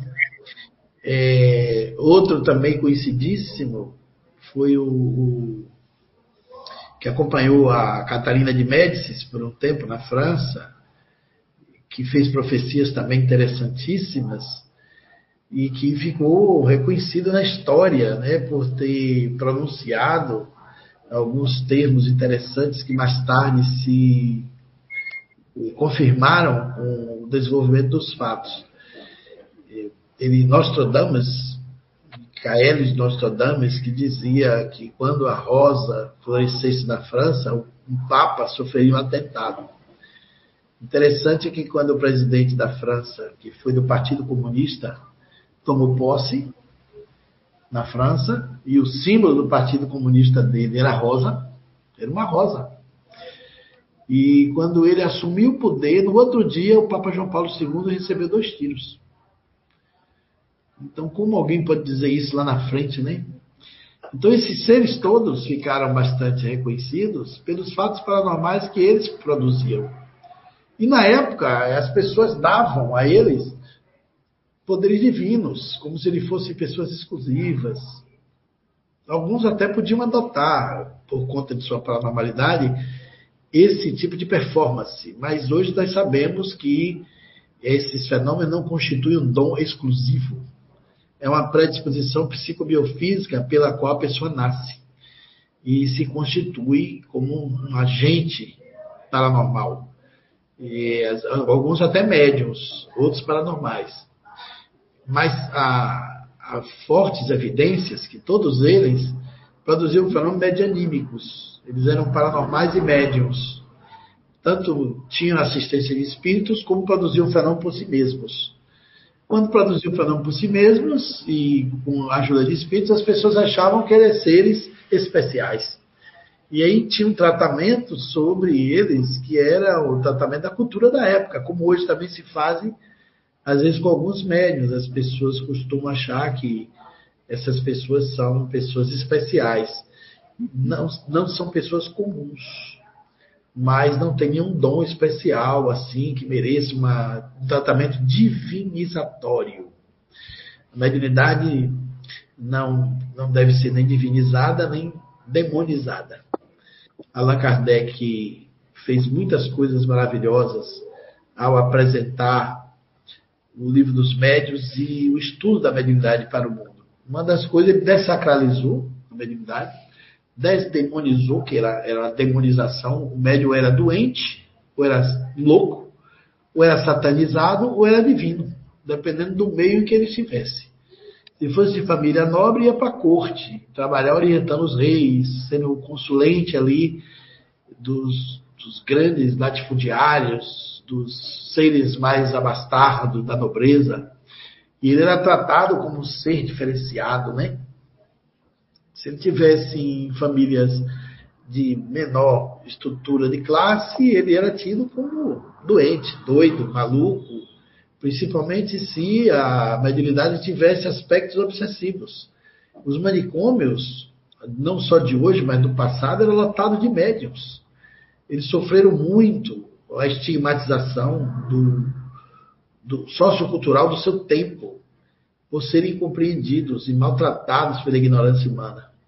Aí Allan Kardec chegou e emprestou à mediunidade o seu real status e colocou dentro da história e do tempo o aspecto necessário de entendimento para que a mediunidade fosse bem compreendida. Tirou o aspecto divino, satânico e doentio que se emprestava. Separou a mediunidade da obsessão e fez uma coisa espetacular. Ele democratizou a prática da mediunidade quando escreveu o Guia Prático das Manifestações Mediúnicas e mais tarde que se consolidou com o nome de Livro dos Médios, ensinando aos médios. Ensinando aos médios e ensinando as pessoas que queriam lidar com a mediunidade os caminhos, os, os mecanismos, a natureza da mediunidade, como desenvolvê-la, como praticá-la. E aí veio o Espiritismo com esse legado espetacular e que ajudou os médios perturbados a se equilibrarem, a entrar no processo de educação mediúnica, no desenvolvimento de sua própria mediunidade, utilizando uma ferramenta a seu favor e em favor do próximo. Então, é, talvez esses seres que mais se destacaram do passado ficaram reconhecidos, dependendo do meio em que estavam inseridos, tivessem esses signos né, de reconhecimento que se estendeu ao longo da história, mas, assim como ele outros médiums foram se notabilizando ao longo do tempo. No século XX, nós tivemos no começo do século muito médios famosos, como Edgar Cayce, Chico Xavier, outros médiums aqui no Brasil também que se destacaram na literatura, na mediunidade pública, poliglotas, na psicografia. E o mundo todo conheceu eles. Né? Tem muitos autores fantásticos produzindo literatura com influência mediúnica. E na contemporaneidade, né? temos muitos médios no Brasil, assim, trabalhando em silêncio, sem alarido, mas produzindo a cultura mediúnica muito boa. Trabalho muito interessante, muito intenso, como é o caso também do CEIU e outros centros espíritas que vem desenvolvendo esse espaço de convivência espiritual, produtiva, que ocupa um cenário de contribuição muito grande dentro do movimento espírita. Então você tem centros em todos os estados do Brasil, tem assim pequenos grupos de companheiros que se dedicam à prática do espiritismo, da mediunidade, abdominariamente, cotidianamente, ali com aquele compromisso sem interesse financeiro, compromisso de renúncia, de abnegação, e socorro e assistência a milhares e milhares e milhares de pessoas. Isso é um, uma coisa que precisa ser muito bem reconhecida no Brasil. Porque no Espiritismo não se cobra consulta, não se comercializa a mediunidade, se segue aquele legado que Allan Kardec determinou de dar de graça o que de graça recebestes, e não se destaca o médium como alguém assim em uma posição de superioridade. Mas o médium no Brasil, conforme o espiritismo se estendeu, no exemplo de Chico Xavier, o médium é um servidor. Ele é um trabalhador do bem que está a serviço da mediunidade, para servir a mediunidade, e não se servir da mediunidade, como muitas vezes acontece. Muito bem, professor. Assim, ó, eu queria só dizer assim, o que o professor falou ali, é, não tem nem mais o que acrescentar. Eu gostaria só de dizer que para mim mesmo, mediunidade eu não, não aceitava muito, né? Por causa do processo de psiquiatria que eu passei, processo muito de infância, e é muito fácil dizer, ah, que lindo você ser médico, que bom. Eu sou, eu sei que as pessoas ficam tristes, eu sei quando eu digo isso, mas eu nunca quis ser médio, né? E se eu pedir para ser médio, eu não me lembro também. Assim, é? eu não me lembro. Agora, o que, o que acontece é o seguinte: o professor falou uma coisa fantástica agora. É isso que eu, que eu pauto da minha vida, né? É sinceridade, dar de graça o que receber de graça. E eu, uma vez, eu conversei com o professor Cláudio Nunes sobre isso. Já vi também falando sobre isso nas suas palestras eu concordo, a gente fala de maneira diferente, mas é o mesmo pensamento vou falar da minha maneira. Eu vejo que quando as pessoas não fazem alguma, não tem, não obtêm algum sucesso ou não se realizaram na vida profissional, infelizmente eles fazem parte do movimento espírita querem ser, de certa forma, alguma estrela em alguma coisa, chamar atenção. Essa questão da notoriedade mesmo, né? São pessoas que têm algum processo de baixa autoestima, um processo de inferioridade.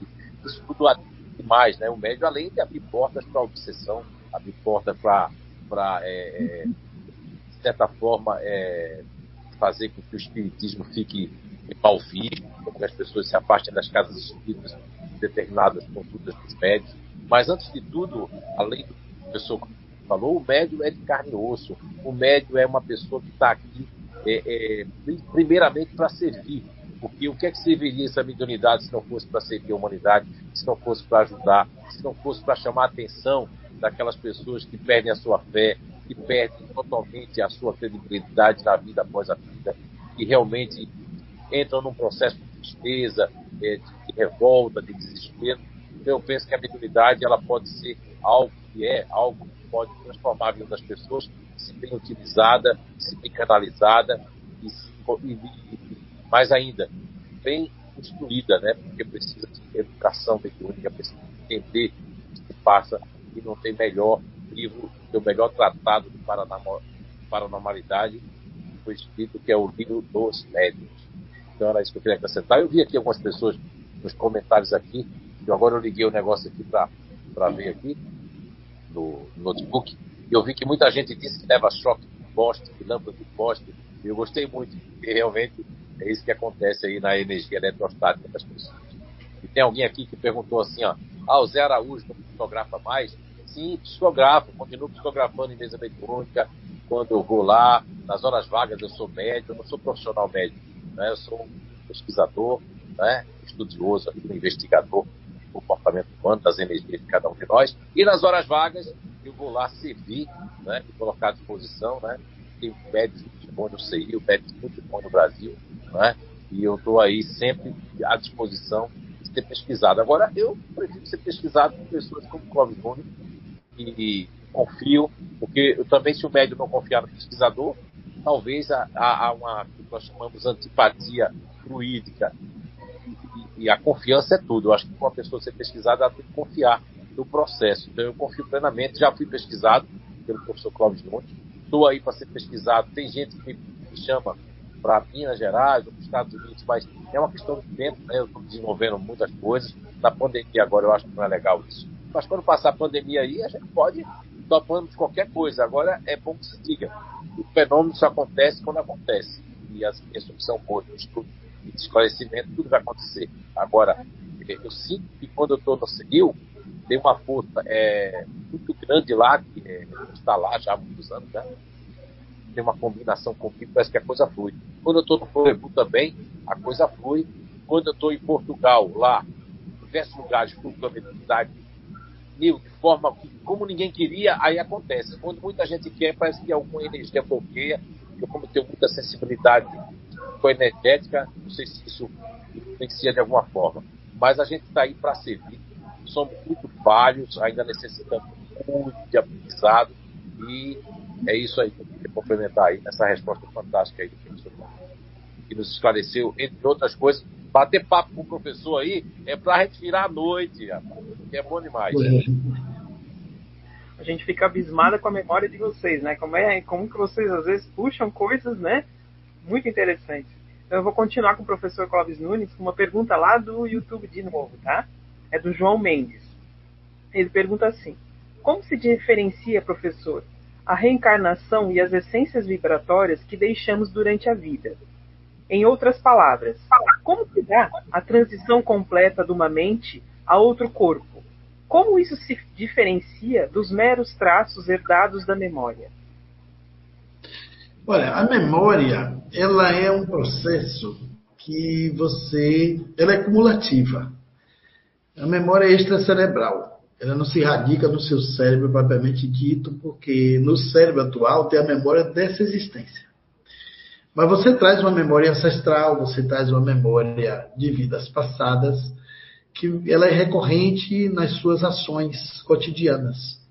Todos possuímos uma memória extracerebral de o que é responsável pelas nossas tendências, pelas nossas aptidões, e essa memória vai influenciar inclusive na nossa própria personalidade. Porque nós somos uma personalidade atual que acumula personalidades anteriores. O espírito é uma única individualidade que soma muitas personalidades. Às vezes, em determinados momentos, você, no momento de ira, tem pessoas que é capaz de fazer uma loucura. Outros é capaz de reagir com brandura.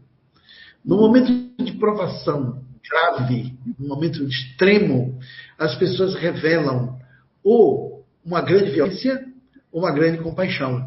Isso tudo tem a ver com o seu passado. Alguns ressuscitam um homem velho que está ali guardado, está ali preso, que foi uma reminiscência de sua última existência, ou da existência que mais lhe pontuou como ser humano. Mas todos nós temos uma característica que é responsável pelas vivências anteriores. Somos uma personalidade resultante de múltiplas personalidades. A nossa personalidade atual tem a ver com a nossa família, a nossa cultura, nosso estudo, aonde nascemos, a nossa língua, o convívio que nós temos, mas temos uma influência predominante de tudo que vivenciamos no passado. Nós somos o resultado das nossas pré-existências anteriores. Somos o acúmulo das nossas conquistas. Por isso que no Evangelho segundo o Espiritismo, uma mensagem muito bonita se refere que o homem é o juiz e o réu de sua própria causa. Ele é o responsável pelo seu próprio destino. Sua felicidade e sua desdita é ele mesmo que constrói. E nesse processo não tem o castigo divino, tem a colheita da plantação que nós fizemos. Cada um renasce junto o caracteriza e conforme sua necessidade evolutiva vai convivendo com as suas experiências que vai dominante sendo construído dia a dia o seu processo de construção conforme o que ele tem por dentro. E o que a gente tem por dentro é o resultado das memórias. É claro que tem memórias que às vezes relata fatos, mas as memórias trazem inclusive a característica da nossa inteligência. Pessoas que têm inteligência mais matemática, outros têm inteligência mais musical. Você veja o seguinte: tem gente que estuda o instrumento a vida toda e toca mal. E tem gente que nunca estudou nada e toca tudo daquele instrumento. Você tem Dominguinhos, por exemplo. Dominguinhos, um dos maiores compositores, um homem que tinha uma, uma é, historiografia musical, uma discografia com mais de 600 músicas compostas. Dominguinhos não sabia ler partitura. E foi o maior instrumentista de acordeão vivo na Terra. Dominguinhos era a alma da sanfona brasileira. O homem que levou a, a, o acordeão para todos os ritmos, do jazz, a canção, a bossa nova, ao samba, ao MPB, ao forró, a qualquer lugar ele botava sanfona. Mas não lia uma partitura, ele não sabia notas musicais.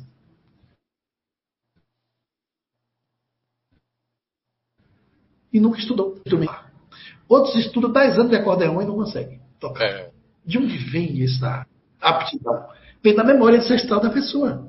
Castro Alves, o maior poeta brasileiro, morreu aos 24 anos de idade. Com seis anos fez seu primeiro verso. Aos 22, 23, fez poemas belíssimos, como Navio Negreiro, Vozes da África, versos que traziam uma riqueza nos adjetivos, no vocabulário da língua portuguesa. Cada um de nós aqui, se estudarmos 24 anos de poesia, não vamos fazer uma poesia como Castro Alves fazia. Uma ode a 2 de julho, quando as tropas portuguesas, as últimas tropas portuguesas foram expulsas do Brasil, aqui na Bahia, no dia 2 de julho, foi quando se comemora a independência de fato, de, foi, as tropas entraram e foi na sacada de uma de uma casa assim na, na praça e fez o, o, o poema no repente, a ode a 2 de julho, declamando ali os versos que saíram da sua alma, do seu espírito. Olha, o Navio Negreiro é um, é um poema belíssimo, gigante, imenso. Se você declamar o Navio Negreiro todo, dá 28 minutos. Olha só. Uma única poesia. Então, uma poesia enorme e com versos dentro de um ritmo, de uma rima, de uma riqueza, de uma beleza. E quem ensinou esse homem a fazer essa poesia? De onde veio essa memória? Você pega um Mozart, que aprendeu fazer sinfonia sem estudar música, depois foi estudar, mas já era gênio desde cedo. Você pega Beethoven, que era surdo e fazia composições belíssimas, fez uma melodia chamada Sonata ao Luar para dizer uma cega como era a lua, como era o luar. E a cega Taziou chorou porque viu a lua nas melodias de Beethoven. Ninguém sabe quem era o mais extraordinário, a cega que viu a lua na música ou ele que fez a música para a cega ver a lua. Então são, são memórias que você não pode dizer que é daqui, dessa existência nem desse cérebro. Só que nós que somos os mais medianos, não somos os gênios, a gente tem as tendências as aptidões para isso, para aquilo, a tendência a cozinhar, outro tem uma tendência a ser mais esportista, outro tem uma tendência a ser mais caridoso, outro tem uma tendência a ser mais sofisticado, um ser mais executivo, outro ser mais assistencial. Claro que isso cai dentro dos nossos tipos de inteligência, cai dentro dos parâmetros da, da, da natural do nosso desenvolvimento, do padrão de inteligência que estamos inseridos, e o espírito vai experimentando, ora num campo, ora no outro, e o processo evolutivo vai se dando através do esforço de cada um. Mas todos nós temos a memória extracerebral. Um estalo que dá para uma intuição para resolver uma situação vem de sua memória. Às vezes o espírito empreendedor vem da sua memória ancestral. O espírito servidor vem de sua memória ancestral, tem a ver com seu passado histórico. Então nós guardamos as, nas tendências e aptidões o passado reencarnatório do qual nos definimos na atualidade. Eu quero aproveitar, viu, professor? Poxa, que fantástico. Eu estava aqui agora. Eu não posso falar na minha vida profissional, né, no inato e tudo mais, quando as pessoas me perguntam pelo um escrito que eu fiz sobre a memória de, de cada grupo natural de inteligência, por exemplo, a memória episódica mesmo, né, que os, as pessoas que nascem no gene diferente são pessoas que lembram do, de mamar no seio da mãe, lembram de dois anos, três aninhos. Eu tenho mais de 60 depoimentos entre Brasil e outros países dessas pessoas e inclusive teu irmão, sobrinho e outros parentes que são do diferente. E o que eu percebo é que essa memória episódica neles é forte. E a memória, por exemplo, de curto prazo nos futuristas é muito forte. A, a, existe a memória ali de longo prazo no, no, diferente, no continuador, é muito forte. Mas o senhor trouxe ali realmente o tempero de tudo.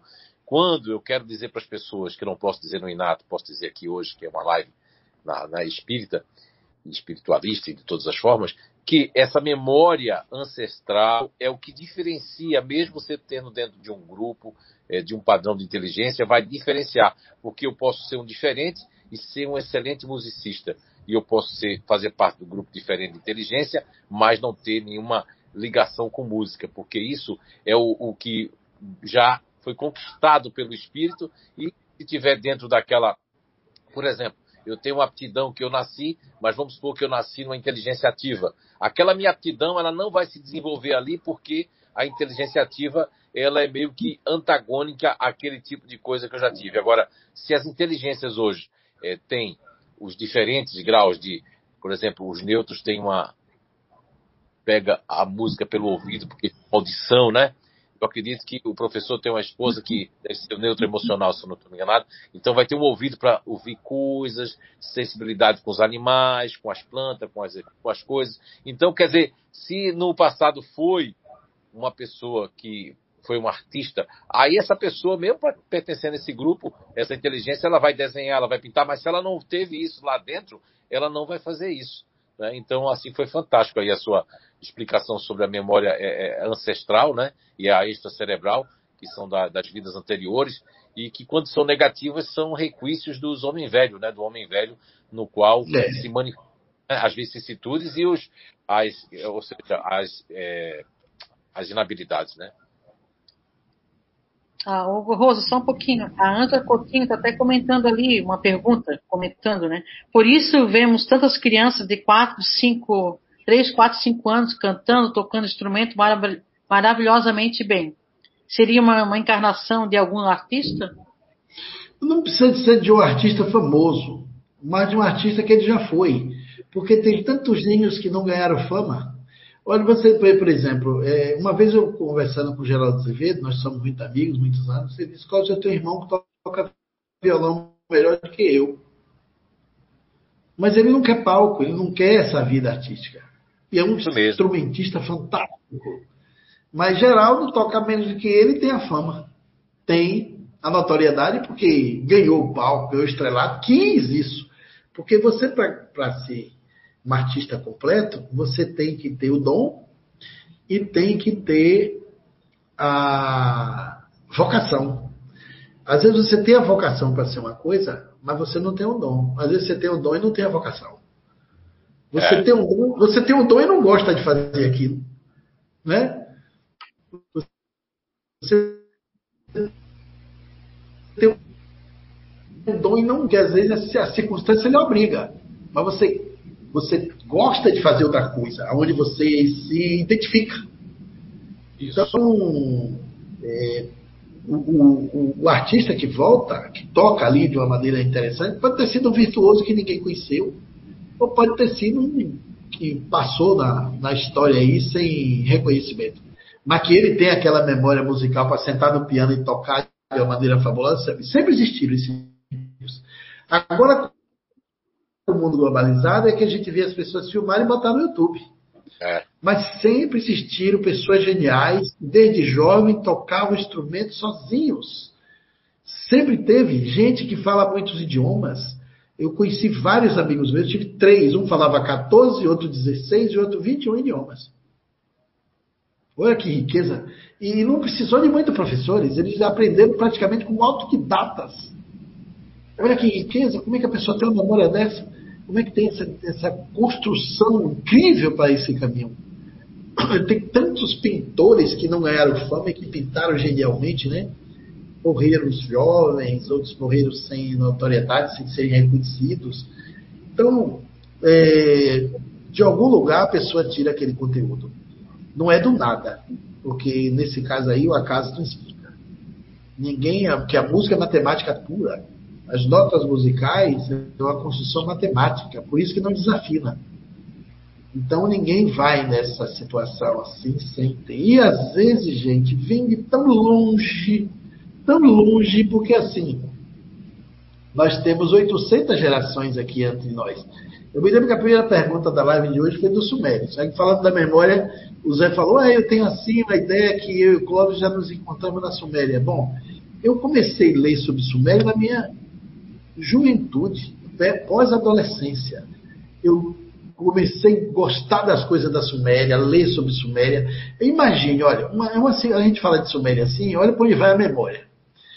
É um, um povo que existiu entre 4.500 anos antes de Cristo a 1900. E 1900 anos antes de Cristo, a Suméria foi dissolvida. Mas há 4.500 anos nasceu a civilização sumeriana. Imagine aí que coisa incrível. 4.500 anos eu me interessar aqui morando em frente de Santana do Nordeste por um povo que viveu lá atrás, que não existe mais, que é extinto, cuja língua era isolada. Nunca imaginei na vida que um dia encontrar um camarada em Blumenau, pernambucano de Recife, que também gostasse da Suméria. Oh, é. Vê como é, como é uma sincronicidade? E a é. gente se encontrou no caminho. Eu cruzei com tanta gente, eu falava da Suméria para as pessoas, as pessoas assim. Isso era na região da Mesopotâmia, imagine, que não existe mais. Mesopotâmia hoje é onde é o Iraque. O povo sumeriano viveu nas margens do rio Eufrates, do rio Tigre, que são, são rios citados na Bíblia, né? Onde aconteceram muitos fenômenos bíblicos ali, nas margens do Eufrates, do Tigre. Os sumérios, eles foram um povo que foram, foram contemporâneos da civilização egípcia, mas é considerada a civilização mais antiga da história, a mais, mais é, fecunda, a mais inteligente. Estamos falando isso aí, gente, é na época do calcolítico, da idade do bronze, é 3.300 anos antes de Cristo, 3.000 anos antes de Cristo, eles inventaram a escrita, a escrita cuneiforme. Os sumérios é, desenvolveram coisas incríveis. Eles, imagina, né, o povo da Ásia. Nós estamos no Ocidente, aqui no Brasil, na América do Sul.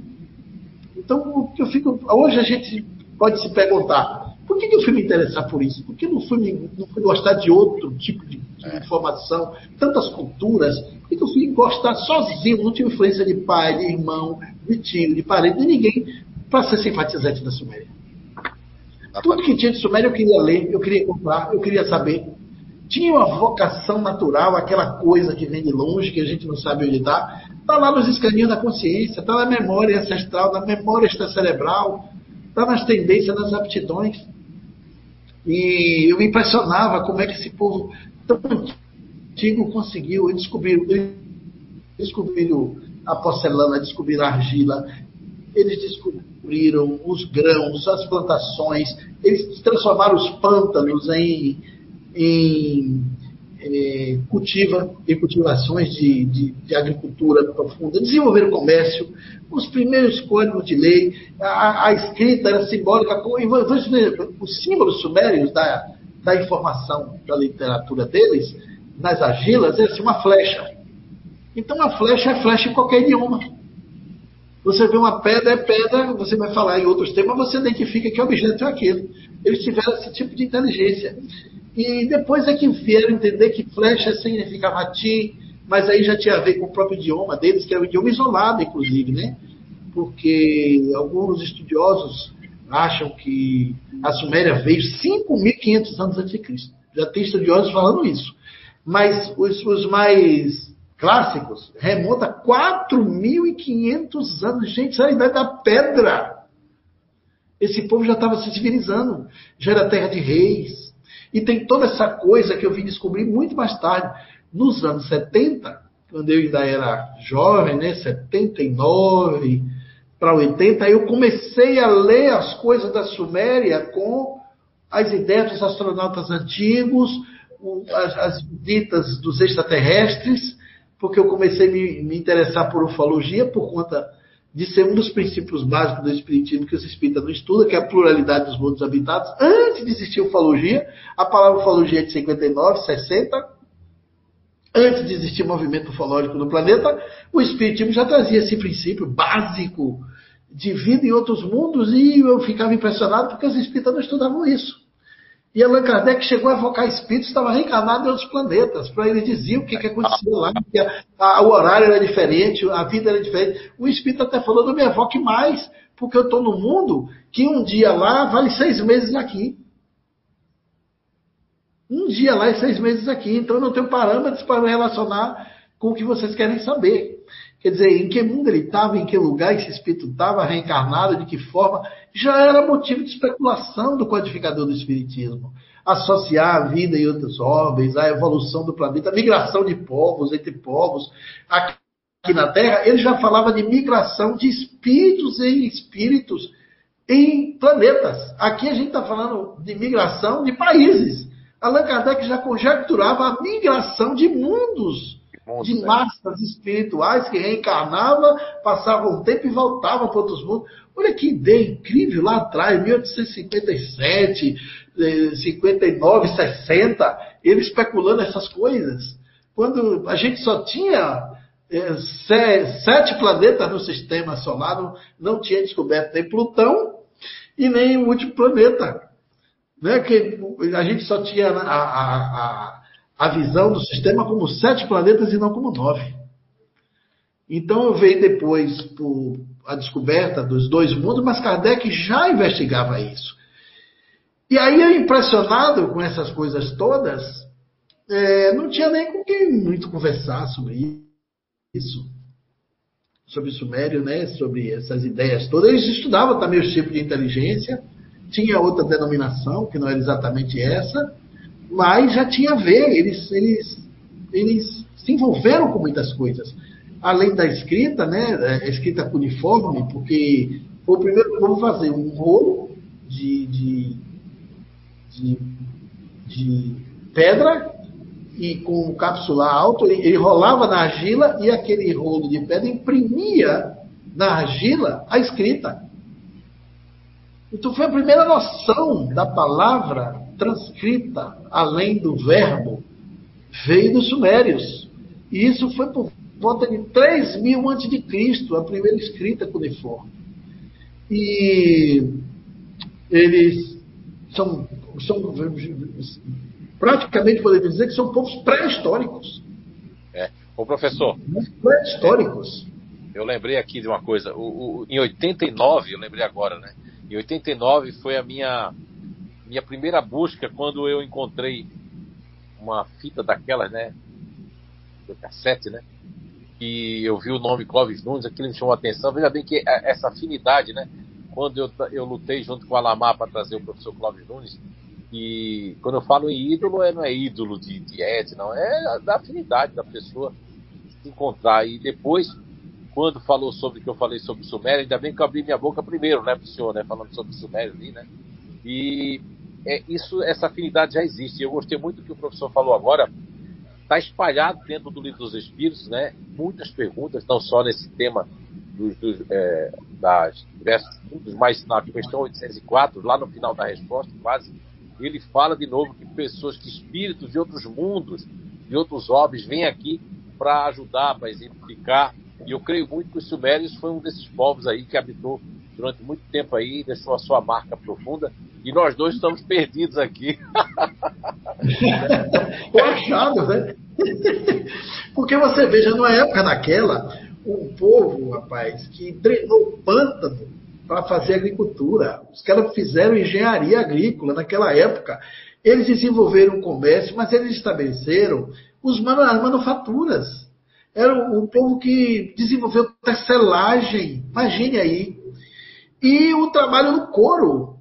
Desenvolveram o trabalho no couro para fazer, não era o artesanato, mas a utilização de aventais para proteger do fogo, para esculpir no aço, para fazer ferramentas. Eles desenvolveram a metalurgia, metalurgia mesmo inchada. A inchada é esse instrumento que é antigo, que a gente cava o chão, é, é útil pra caramba. Mas quem inventou aquele negócio? Os sumérios, que teve a ideia de botar a chapa de ferro derretida no fogo, batendo de martelo, fazer um buraquinho, botar o cabo e poder arar a terra para plantar. A metalurgia foi tudo deles. Então é um negócio assim que você fica impressionado. E a alvenaria, fazer alvenaria para construir, para você cavar a terra, fazer o alicerce, edificar o prédio, as primeiras noções de engenharia e construção, e a cerâmica. Cozinhar o barro no fogo para fazer a cerâmica, para guardar água, desenvolver a roda, o moinho, são coisas elementais, mas numa época um povo pré-histórico, isso foram marcos civilizatórios que vieram definir a realidade da sociedade do futuro. Né? E, os códigos de lei, o código de Hammurabi, você pensar num código de lei para orientar o comportamento do povo, para ele não se descontar. Primeiro o código de lei foi de Hammurabi, da Suméria. Então eu me impressionava com isso. Mas tudo bem, teve outros povos, eu também gostei da civilização egípcia, todos são povos extintos, completamente extintos, não existe mais nada.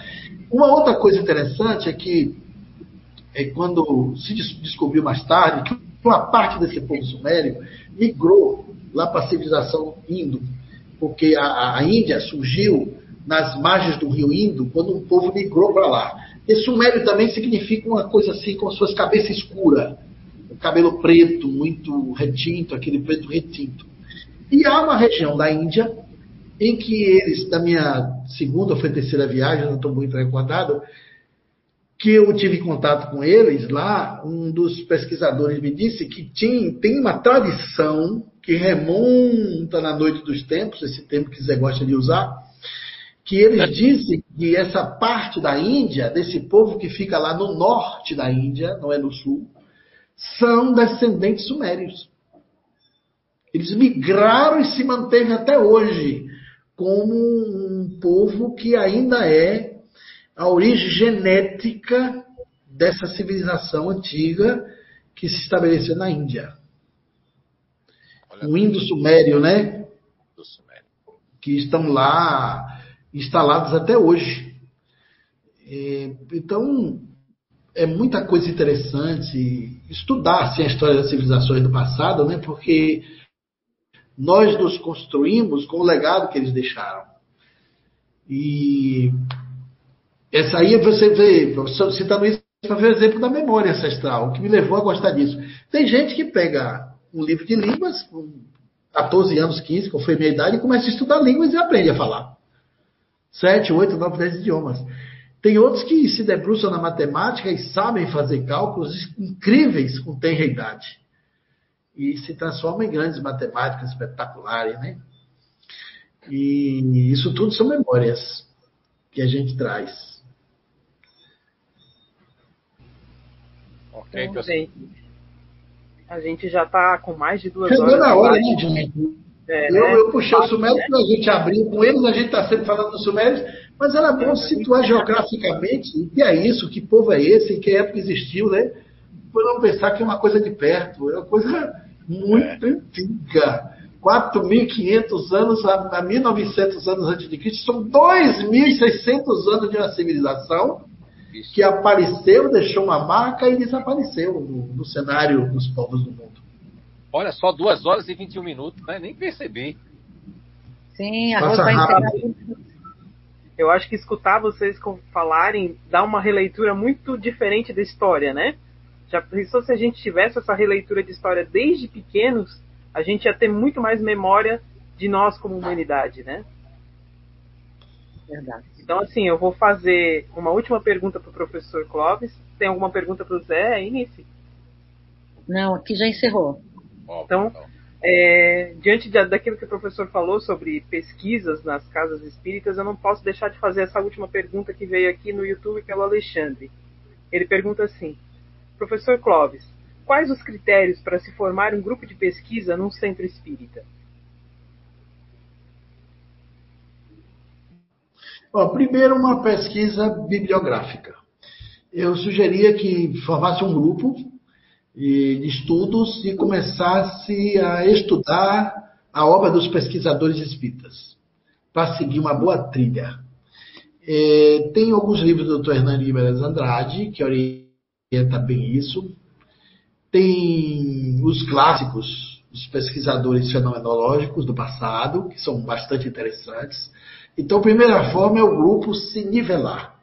Pegar assim, uns 15 livros interessantes, uma boa pesquisa bibliográfica para entender a natureza do fenômeno espírita, dos fenômenos espiritualistas, dos fenômenos paranormais, os fenômenos é, que trazem no bojo da sua realidade existencial um conteúdo extraordinário.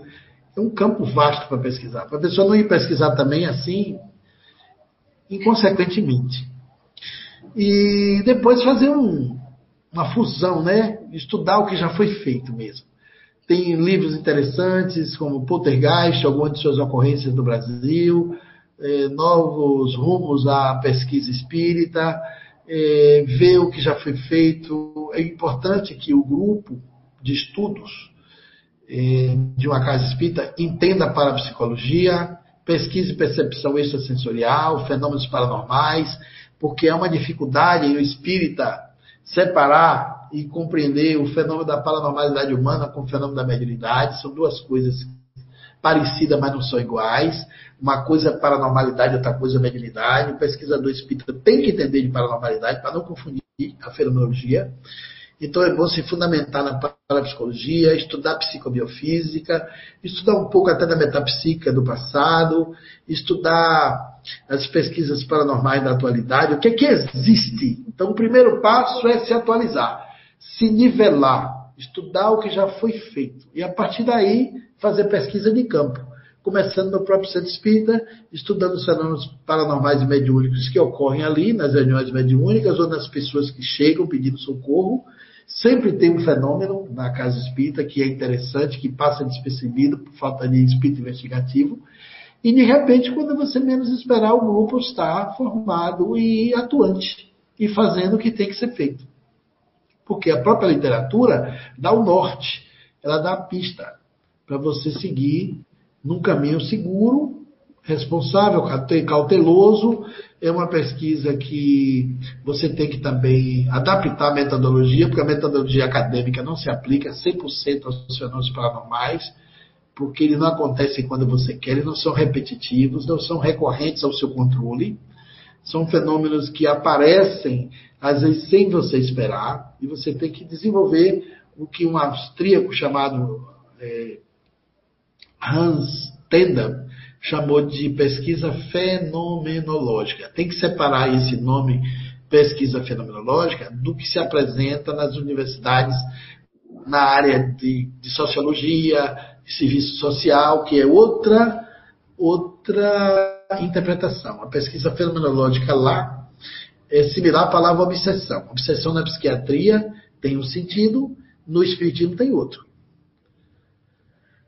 A obsessão é aquela persistência que você tem, que você quer fazer algo ali, você fica é, obsessivo por aquilo. Na mediunidade, no espiritismo, obsessão é influência é, perversa, maldosa, vingativa ou persistente de um espírito que quer lhe prejudicar.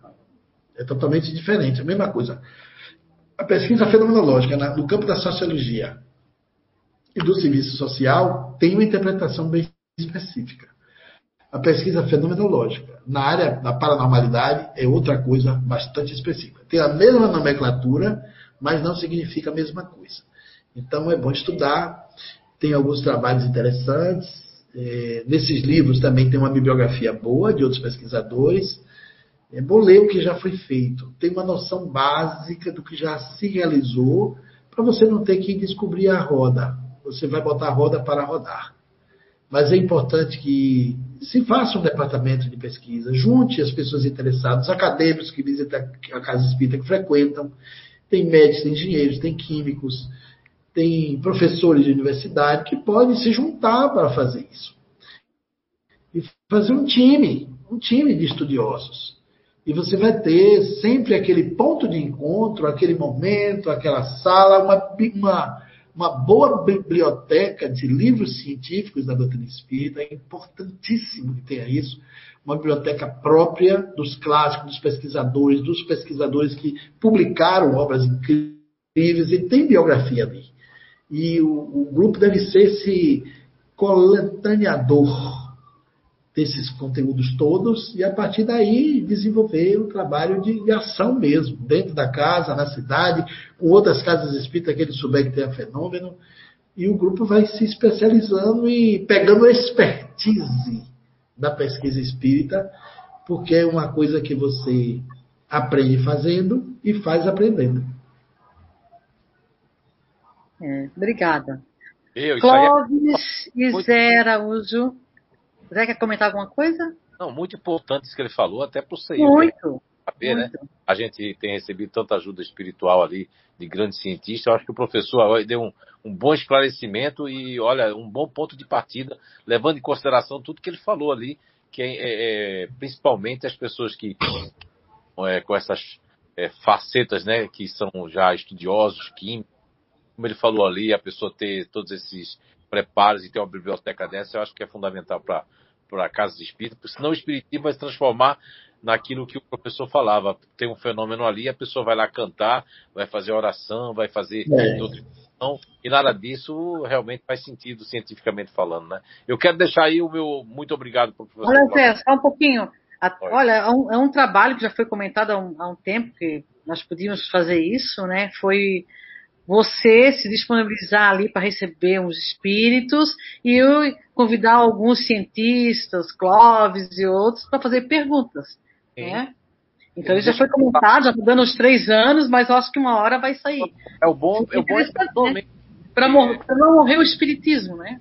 É, é, bom pessoalmente que o vídeo pode pensar, apesar que o nosso trabalho sempre é muito sério, mas há aqueles que vão achar isso, achar aquilo, e a gente está à disposição para fazer onde houver, onde houver verdade, né, haverá luz. E onde houver luz, haverá.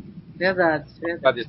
Do Clóvis Nunes. É fantástico. Olha, sinceramente, de coração, professor, eu fico assim a noite toda escutando e vou querer escutar isso tudo de novo ali para a gente aprender cada vez mais. É porque você, Zé, você é um bom ouvinte. É? Não. Você é um bom ouvinte. Eu sou muito Mas hoje, eu queria dizer o seguinte: vamos ter a próxima live em março, vamos já deixar marcada para o público? Olha, tem até uma sugestão aqui de uma pessoa que falou que podia falar sobre as pluralidades dos mundos habitados. Opa, bom. Ah, esse tema é apaixonante. Então a live inteira. É, então vai, a live então, de março vai ser sobre isso, ok? Ó, oh, Paula Roma. Foi a Paula Roma que Foi. falou ali. Deu a sugestão. É, Paula Roma, se eu não estou enganado, é a mesma Paula Roma de Recife, sua conterrânea lá, viu, Zé? Ah, é? Ah, é. olha. É. Obrigada, então, coisa. Queria deixar para vocês dois fazer um encerramento, né? O Zé comentar alguma coisa e o Clóvis Nunes. E agradecer de coração. Olha, é muito conhecimento. Eu, eu gostaria de, de, é, além de agradecer ao professor Clóvis Nunes, né, a Rosimar, o Eduardo, a Anice, toda a equipe aí de CIU, do Brasil e de Portugal. Eu li aqui um comentário da Maria Lourdes Mata, que é lá de Caldas da Rainha, né? Obrigada. Aqui é muito comentário, mas se fosse comentar, a gente ia. É, mas eu quero mandar um beijo para toda essa malta portuguesa, do qual é, me receberam sempre com muito, muito carinho, né? todos os lugares de Portugal que eu estive, quase todas as cidades, províncias portuguesas. Um grande abraço para todos vocês, para todo mundo aí do Brasil, e, e, dizer que assim, ó, a gente tem que fazer sempre o melhor, né? Eu, eu acredito muito em afinidade, e eu tenho afinidade com o professor Clóvis Nunes, e todos nós somos falhos, tanto eu como ele, como todos que estão aqui, mas é afinidade da lógica, do bom senso, da razão. Tem pessoas que ainda não alcançam, então, assim, eu sempre digo, né, que as pessoas têm que fazer esforço para alcançar o conhecimento, para pegar essa, essa parte aí, não só emocional nem ativa, mas também racional, para já escutando e assimilando é, a construção das verdades, da história que hoje nós vimos que foi fantástico. Só tenho a agradecer e mandar um beijo no coração de todos. Clóvis, quer fazer algum comentário eu, final? Eu penso que esse espaço, ele é um espaço que ele ajuda muito nessa roda de conversa, porque a pessoa perguntando e a gente respondendo, né? cria uma, um circuito de multiplicidade de conhecimentos que a pergunta também ela puxa o ensinamento. E são duas leituras. A nossa informação, a leitura de Zé, que é muito boa também, com a experiência que ele tem, com o trabalho do Inato e a pesquisa que ele foi associando à doutrina espírita, esse trabalho todo da descoberta das inteligências, dos tipos naturais de inteligência, e também a sua história, a sua experiência como médium, que ele construiu aí em Blumenau, junto com você, Nice. E os amigos da CEIU, né? Que é um time afim também, um grupo bastante coeso, harmonizado, o pessoal sabe para onde vai, pé no chão, não está procurando notoriedade coletiva nem individual, estão a serviço da doutrina. Então, para mim, é sempre uma alegria me associar com grupos assim. Eu recebo tanto convite para live que se eu fosse fazer a atenção, era uma por dia. eu, eu vou assim, atendendo a quem eu acho que posso ser útil, onde a nossa abordagem seja bem recebida e levada num padrão de, não digo excelência, mas de qualidade que o, o ouvinte se sinta atendido na sua expectativa. Então, que bom que as redes sociais chegam a tudo quanto é canto, né? E as lives ficam gravadas, disponíveis, ela repercute, outras pessoas assistem. Eu tenho recebido muitos e-mails elogiando nossas lives na CI. Porque essa coisa de perguntar, você às vezes fazia palestra, você fala de um tema só. E com pergunta e resposta, esse título, você pergunta, o Espiritismo responde, são variados temas. O Espiritismo é uma fonte infinita de informações. Nem tudo está no Espiritismo, mas o Espiritismo está absolutamente em tudo. Porque o Espiritismo é a visão do mundo a partir do além para a terra, a partir do espírito para a matéria, a partir do essencial para a forma. O Espiritismo vem de dentro para fora da percepção do conhecimento. Enquanto a visão da ciência da Terra é ainda da matéria, não vê o espírito, é de fora para dentro, é uma visão baseada nos nossos cinco sentidos, nada mais limitado que os nossos cinco sentidos. Né? Então, a doutrina espírita é uma, uma luz inapagável na noite escura da nossa ignorância. Então, penso que esse, essa troca, esse diálogo é bastante fecundo para quem pergunta, a pessoa está lá sabendo que sua pergunta vai ser atendida, e às vezes na resposta a gente já atende outro leque de perguntas. Fica dinâmico, fica legal. Tem uma live que eu gosto de fazer. Ah, que bom.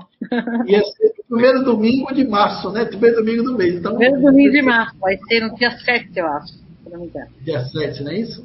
É. De olho a data? Dia 7. Isso. Dia 7 de março a gente volta aí com Clóvis e Pronto, 7 de março, 17h30, horário bom, né? Final de domingo. Aproveita para fazer as perguntas, né, Clóvis? Associar, pensar em espiritualidade, fechar o descanso do domingo associado a essas ideias interessantes, que nos conecta né, com o real, o essencial, porque isso tudo aqui é muito transitório a gente está no mundo da impermanência, tudo isso aqui é impermanente, tudo passa. O que é essencial é o que a gente às vezes não presta atenção, né? E a gente fica acelerado, ocupado, mergulhado no que não é essencial, no que é efêmero, no que é impermanente. Então, associar-se ao Espiritismo é lembrar aquele estalo assim: olha, nós somos uma outra coisa, não somos só matéria, somos o Espírito que na matéria habita nossa realidade não é aqui.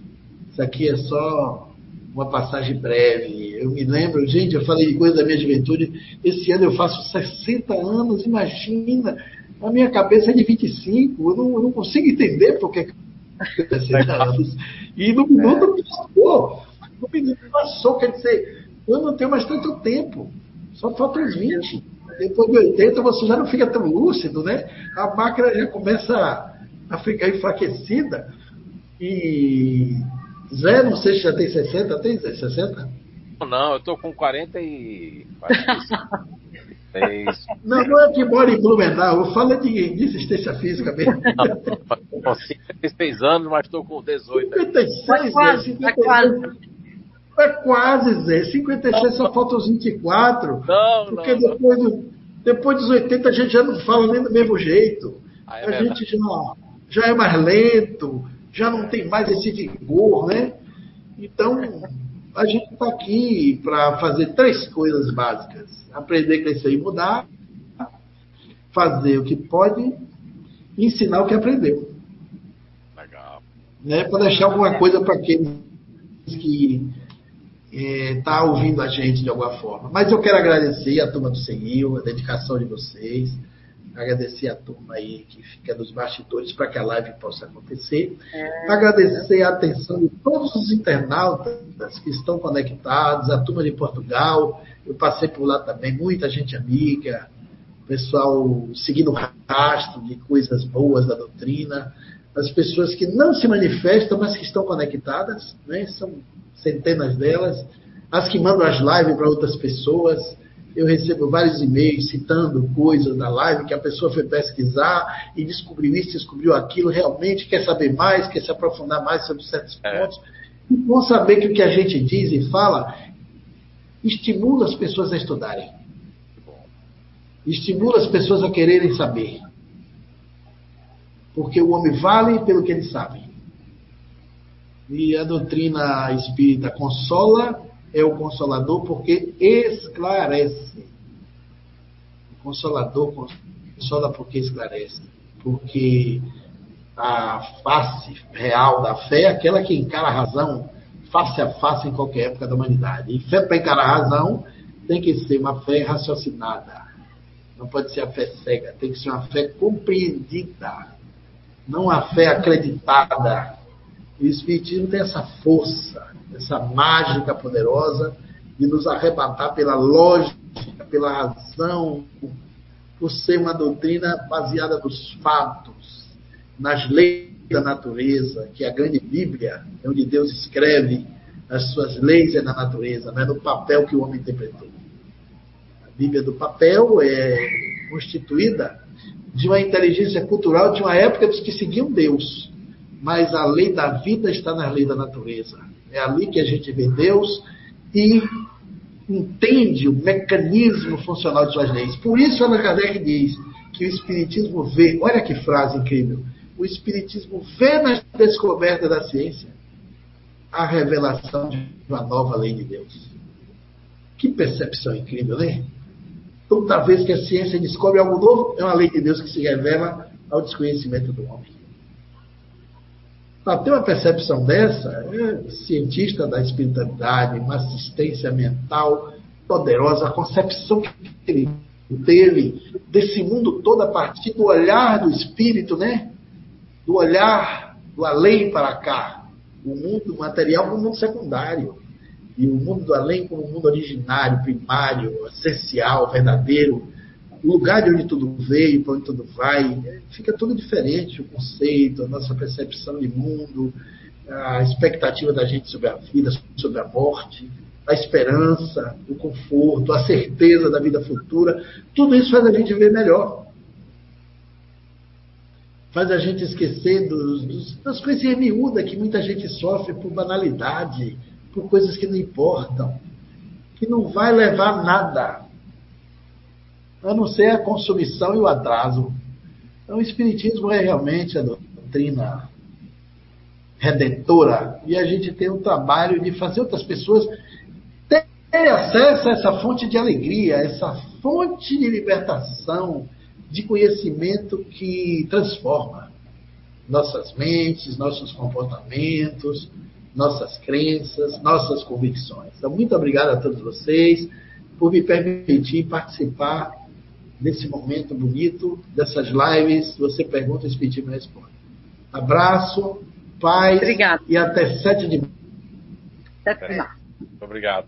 Obrigada.